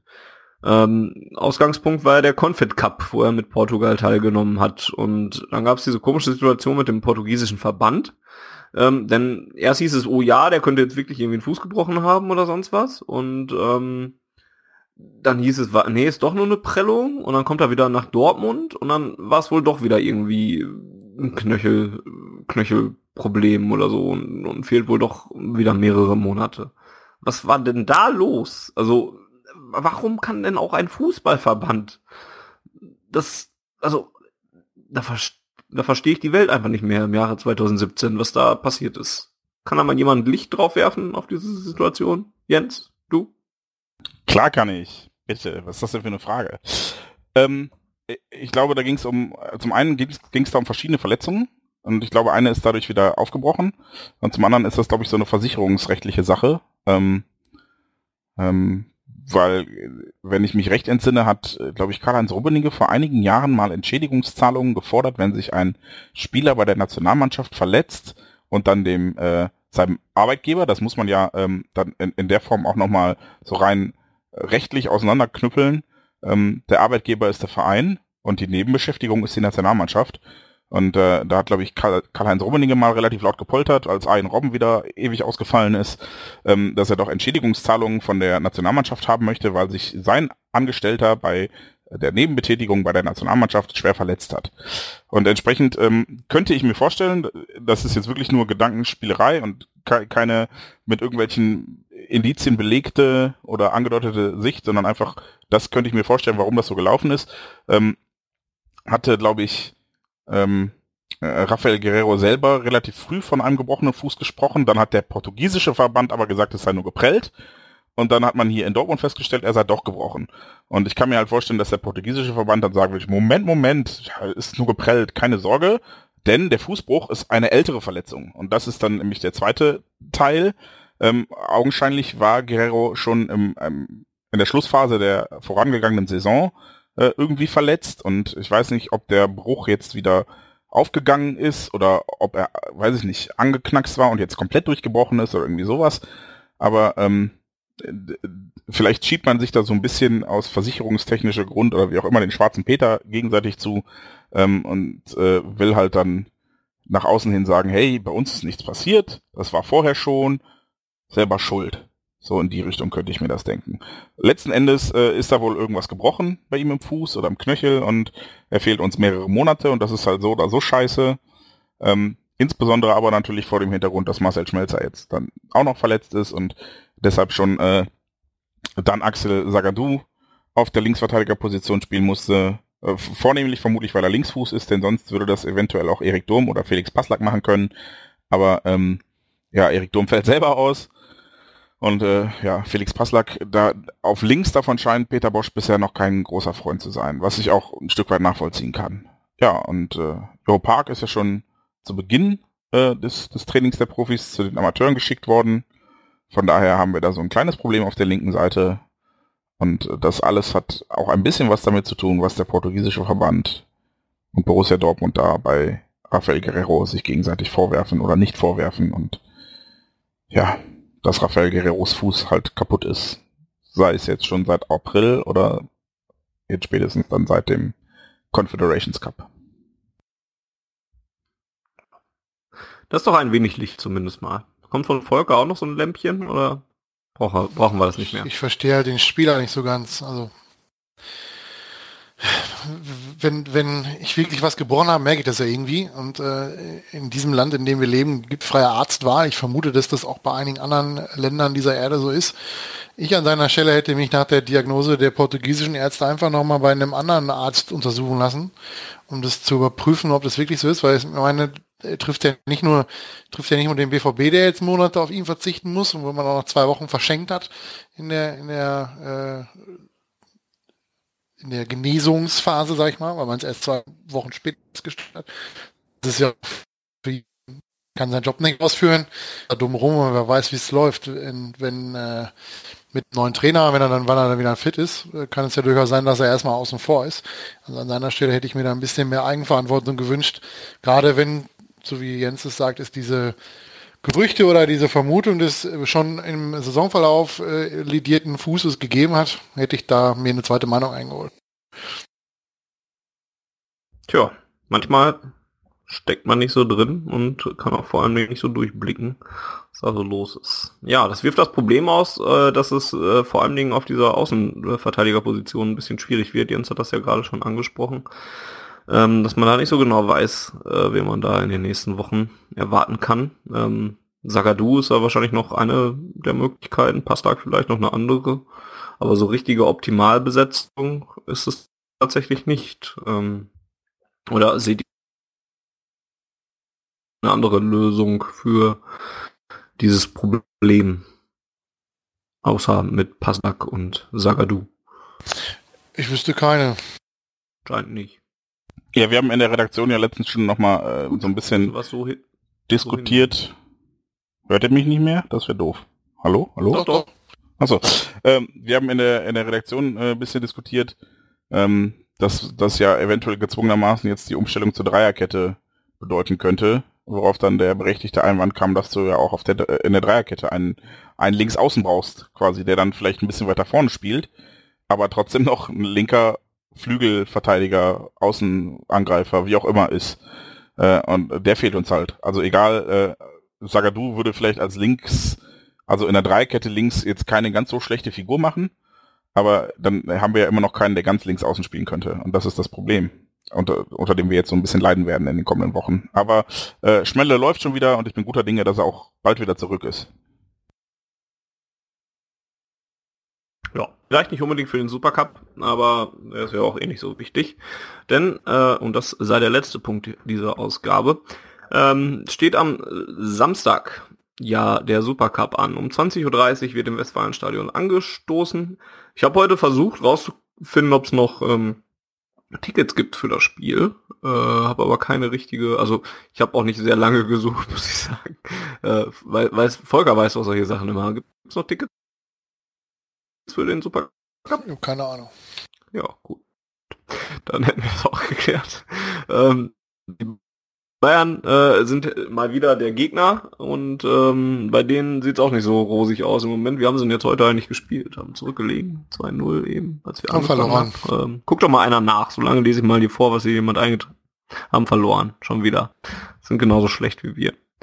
äh, Abschiedskampf bei den Bayern und beim BVB in diesem Jahr. Ähm, ja, mussten ja auch ein paar Abgänge verkraften, die aber ja auch überschaubar sind. Lahm und Alonso haben ihre Karriere verendet, äh, verendet, beendet. Verendet, Äh, Alter, was ist mit dir? ähm, ja, der geht vielleicht jetzt nach Stuttgart. Beendet. äh, Tom Stark ist weg und Douglas Costa wurde verliehen. Ähm, und äh, dafür neu gekommen sind Tulisso, Koman wurde jetzt fest verpflichtet, Süle ist gekommen, Rudi ist gekommen, Gnabry ist gekommen und wurde direkt wieder verliehen. Und James Rodriguez ist vielleicht der bekannteste Name, den sich die Bayern geschnappt haben. Habe ich auch erstmal gestaunt, als ich das gelesen habe. Ja, und so geht's jetzt am Sonntag, äh, am Samstag gegen Jo. den Supercup. Ich bin nicht da. Volker, bist du da? Beruflich wahrscheinlich. Und äh, Jens ist äh, mal anders da. Ja, mit der Möchtest Familie. Sprechen oder nicht? Ach ja, ich weiß nicht, viel drüber sprechen müsste ich da nicht. Ich habe halt äh, die Chance genutzt, dass es günstig Tickets gibt äh, und äh, nehme dann Nichte, Neffe, Schwester und Schwager mit, ähm, was mich insofern freut, als dass mein Schwager endlich mal den FC Bayern im Stadion sehen kann. Der ist nämlich, bei dem ist irgendwas schiefgelaufen in der in der Erziehung und äh, der ist halt so ein Bayern-Fan, ich weiß auch nicht. Und wieso Ähm, dich das? Verstehe ich nicht. Ja, für ihn, weil er sonst immer nur die BVB-Spiele sehen muss, weil mein, Und mein Neffe dich das? Verstehe ich nicht. ja, jetzt, ach, egal. ähm, äh, mein Neffe äh, kriegt halt immer die BVB-Spiele von mir zugeschustert und äh, das war jetzt ganz einfach und so mache ich beiden eine Freude und fahre dann ganz gemütlich mit denen irgendwo hin. Freue mich auch, dass ich was vom Spiel sehen werde, weil Süd? äh, ja, ja, ja, Süd. Ja. Aber die waren auch bisher immer auf der Süd, weil anders kannst du es mit vier Personen auch mittlerweile kaum noch bezahlen beim BVB. Das ist korrekt. Ähm, nee, freue mich drauf, fahr dann auch mal mit denen. Bisher, wenn sie da waren, habe ich sie immer nur im Stadion getroffen, einmal Hände geschüttelt, einmal einen Arm genommen und dann gesagt, so, ich gehe jetzt auch in, in, mein, in meinen Block, auf meinem Platz. Viel Spaß, wir sehen uns nach dem Spiel wieder. Und diesmal kann ich halt auch während des Spiels bei denen stehen. Das äh, ist mal ganz schön. Ja, freue ich mich drauf.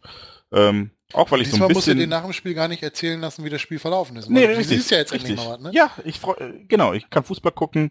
Ich äh, habe äh, meiner gesamten Familie auch schon gepredigt, dass die Stimmung anders wird als sonst, dass sie da nicht so viel von erwarten sollen. Ähm, aber ja, es wird mal ein ganz, ganz netter Ausflug und Testspiel im Westfalenstadion ist halt immer noch Testspiel im Westfalenstadion und ah, ich liebe dieses Stadion einfach. Von daher freue ich mich und wird ein schöner Abend, denke ich. Äh, und da kann man mal ganz, ganz entspannt gucken, was die Mannschaft denn so kann und ich äh, bin ja ganz guter Dinge, dass das zumindest auch ein schöner Abend vom Ergebnis her wird. Ja, war es ja zumindest häufiger in der Vergangenheit mal.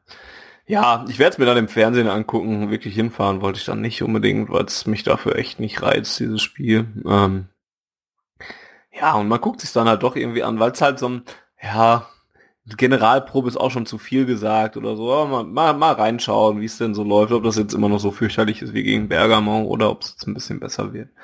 Ganz nett könnte es ja mal werden. Mal schauen. Ähm, ja, das wäre es von meiner Seite auch schon für den Willst du, willst du in der Vorschau gar nicht erwähnen, dass die Bayern unter Verletzungssorgen nach dem gestrigen, vorgestrigen, je nachdem wann die das hört, Audi Cup, aus und, und äh, wer noch hier alles? Thiago, ist verletzt. Alaba Ja. vermutlich, Ja. Neuer fehlt immer noch. Ja, Wird, wird äh, doof. Wer reklamiert denn? Leben ist hart. Der, der Ersatztorwart, hier, der, äh, Ulreich. Ulreich. Wollte der nicht auch weg eigentlich? Ich wollte sagen, ist Ulreich überhaupt noch Ersatztorwart? Ja, ja. Gestern stand er noch im Tor von denen, glaube ich. Achso, okay. Heute bestimmt auch. Aber Nee, heute, heute hat irgendwie so ein äh, Jugendtorwart. Ja, ja, heute stimmt. war, Heute also war so ein je nachdem wann ihr das hört, halt am zweiten Tag. so, ne? Fessel, der auch, der auch bei der U19 gespielt hat, beim deutschen Meisterschaftsendspiel, der Ach, ziemlich guck. gut gespielt hat. Der verloren hat aber auch. Ja, ja, der, der zum Glück verloren hat, aber der über 120 Minuten die Stürmer äh, von uns Ja, zu Weißblut stimmt. getrieben hat. Stimmt, ich erinnere mich. Ja. aber am Ende verloren hat. Spielen dann nächste Woche schon wieder gegeneinander im U19 DFB-Pokal oder wie das Ding heißt. Ist das so? Jo. Na guck. Kannst du hinfahren, du hast ja Urlaub, ne? 13 Uhr irgendwann unter der Woche, ich glaube am 12.8., das ist glaube ich ein Montag oder ein Dienstag um 13 Wo Uhr denn? in München. Nee, da fahre ich bestimmt nicht. Das wäre dann doch ein bisschen... Das weit. ist das ist gleiche Richtung wie Gotthardtunnel. Muss aber auch nicht durch. Ja, das hätte ich mir jetzt auch noch äh, schließen können. Vielen Dank dafür. Ja, und wenn wir bei, äh, an diesem Punkt der Ausgabe äh, angekommen sind, dann reicht's auch irgendwann. Wenn ich jetzt hier schon aufgrund meines Geografiewissens gebasht werde, dann reicht das auch. Achso, ich dachte wegen des Gotthardtunnels, das war ja doch Ja, jemand anderes. Ich hasse euch so sehr manchmal. Ähm, Textrundschau schwarzgelb.de steht jetzt hier in unserem Ablaufplan. Ähm, brauchen wir gar nicht mehr großartig machen, denn ähm, auch wir sind so ein bisschen in der Sommerpause.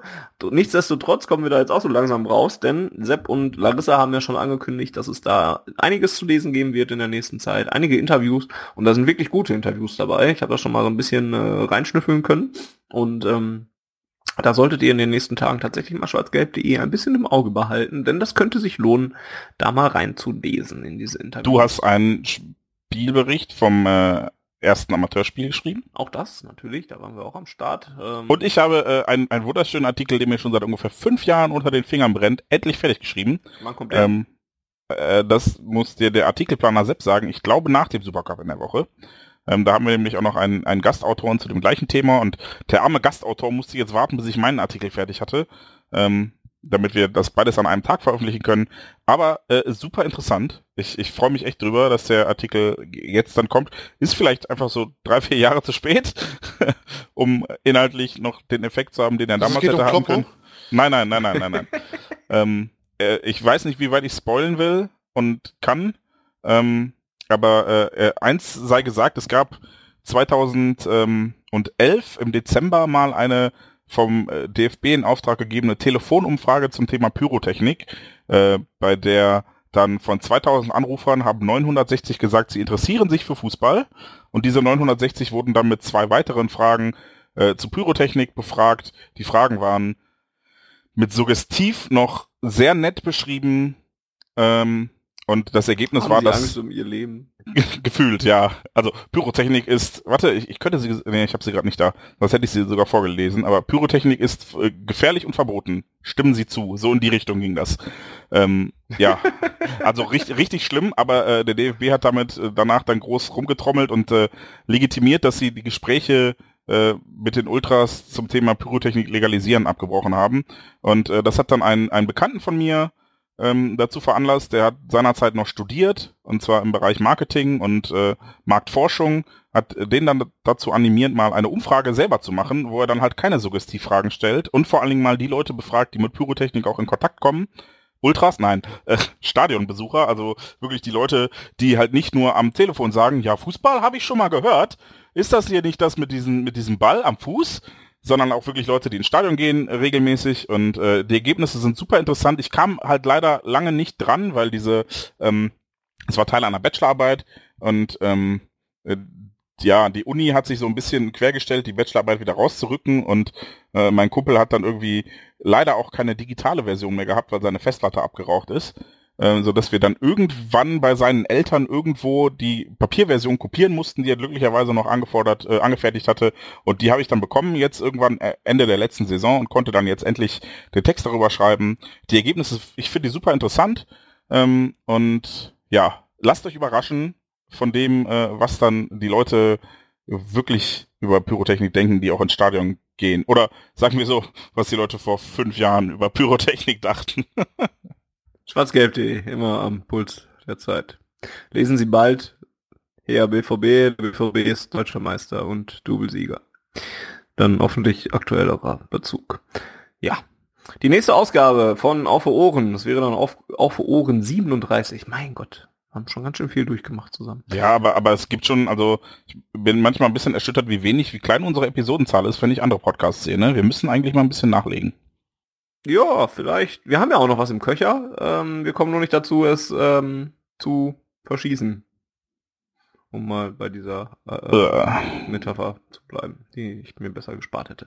Die nächste Ausgabe habe ich mal äh, eigenmächtig angesetzt für die Länderspielpause Anfang September. Da sind nämlich die ersten Pflichtspiele äh, gespielt und wir können vielleicht mal ein bisschen mehr darüber reden, ähm, was es jetzt so gab, wenn es denn mal um Punkte geht. Und wir können auch darüber reden, was auch so im Transferfenster passiert, denn das schließt dann ja auch Ende August am Deadline Day. Äh, Feedback, wenn ihr uns mitteilen wollt, dass wir unsere Arbeit gut, schlecht, beschissen, nie wieder oder immer wieder oder noch häufiger machen sollten, dann schickt uns einfach eine Mail, zum Beispiel an podcast.schwarzgelb.de oder schreibt uns auf Twitter an. Dort findet ihr uns unter dem Handle auf Ohren. Ähm, Jens hat eingangs gesagt, erzählt den Leuten, auf Ohren ist ein Podcast über Borussia Dortmund, der ist manchmal gar nicht so scheiße, hört ihr den mal an. Ähm, und äh, hinterlasst gerne auch eine Bewertung oder ein Abo bei iTunes, denn auch so finden uns die Leute, wenn ihr uns bewertet, uns dort abonniert oder unsere Ausgaben dort herunterladet, dann finden die Leute uns besser und sehen, aha, für den BVB gibt es ja auf Ohren, das ist ja ganz cool, da höre ich doch mal rein. Oder auch nicht. Ähm, wenn ihr schwarzgelb.de unterstützen wollt, dann könnt ihr das tun, indem ihr Kleidung dort kauft, in unserem Shop, wenn äh, es jetzt mal wieder Sommer wird dort draußen und wärmer wird und ihr neue T-Shirts braucht, dann schaut mal in den Shop bei schwarzgelb.de rein. Dort findet ihr T-Shirts und wenn es kälter wird, auch Hoodies und auch was willst du sagen? Ja, gerade gab es eine Nachlieferung von einem ganz coolen Motiv, äh, das ich in Glasgow geklaut habe. Äh, hat der Daniel bei uns dann wunderbar umgesetzt. Äh, das war relativ schnell weg und jetzt ist es wieder da. Also nutzt die Chance und kauft äh, das Fußballtempel-Motiv. Ah ja, ich wollte gerade fragen, was es denn war.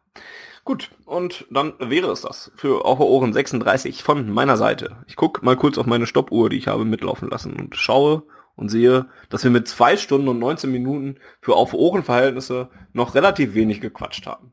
Allerdings sind wir auch noch in einem relativ Spekulations... Äh, jetzt fehlt mir das Adjektiv.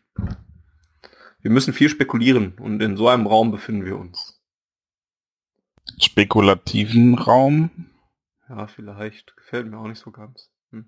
Naja, wir müssen viel spekulieren und äh, deswegen sind wir noch nicht ganz so inhaltlich treffend vielleicht. Wir schauen mal, was die nächsten Spiele so bringen und die ersten Pflichtspiele. Es gibt ja auch noch so ein paar Testspiele, die noch so dazwischen gestreut sind. Nach dem Supercup ist ja zum Beispiel Sams äh, Sonntag direkt eins äh, gegen Rot-Weiß Erfurt.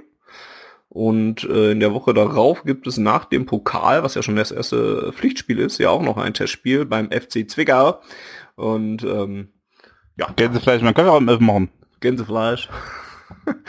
ja, können sie. Und ähm, deswegen gibt's ja einiges zu sehen vom BVB. Wir sind so langsam wieder da. Wir kommen auch wieder aus der Sommerpause raus. Nicht nur der BVB, sondern auch auf Ohren. Ich überlasse den anderen beiden das letzte Wort habe genug gesagt und wünsche euch noch schöne Ferien, solltet ihr sie haben. Ne? Genießt die Ferien. Halt die Fresse, Fanny. Auch trotz schlechten Wetters oder nicht so schönen Wetters. Und ähm, wir werden uns revanchieren, wenn er wieder rumholt, dass er wieder nicht nach zu Celtic Glasgow fahren kann, in Champions League, weil er keinen Urlaub bekommt. Ach, der fährt doch eh nicht mehr auswärts zu Europapokalspielen. Dann geht aber das Auto kaputt, ne? Ja, eben. Er wird doch jetzt ein, einmal und nie wieder, war doch seine Devise. Ja. ja wenn, wenn, wenn Leute die Kupplung durchtreten, bleibt das auch meine Devise. Na, fühlt er sich nicht mehr angesprochen. Macht es gut. Ich habe die Kupplung ja. nicht kaputt gemacht. Ach so. Schönen Abend noch. Adios. Ja, äh, ich habe das letzte Wort wie immer, voll cool. Jetzt laber ich euch noch ein Ohr äh, von der Backe. Ähm, an dieser Stelle kurz lieben Gruß raus an äh, Marvin und Basti vom Eintracht Podcast. Es war sehr cool mit euch in München ähm, und an alle anderen Besucher des TK Schland. Vor allem die, die mich mit leuchtenden Augen ansprachen und sagten, oh, du bist das? Ja, es ist manchmal ganz cool, Podcast zu machen. Liebe Grüße an äh, Max vom Rasenfunk, an äh, äh, einen anderen Marvin, mit dem ich vielleicht noch was ganz Cooles auf die Beine stellen werde. Und äh, ja, es war schön, euch alle gesehen zu haben. Und äh, ich freue mich über jeden, der hier zuhört, obwohl er kein BVB-Fan ist. An alle BVB-Fans, ähm, habt Geduld. Ich glaube, mit der Mannschaft wird es ganz cool dieses Jahr. Und äh, wir hören uns dann in der Länderspielpause wieder. Bis dahin äh, gewinnen wir den Supercup und alle Bundesligaspiele und den DFB-Pokal, zumindest die erste Runde. Und es wird cool. Ich glaube dran. Ihr hoffentlich auch. Guckt positiv in die Zukunft und her BVB. Die Zuhörerzahl, wie immer präsentiert von schwarzgelb.de, dem Fanzine über Borussia Dortmund. Auf Ohren bedankt sich bei 19.009 Zuhörern ausverkauft.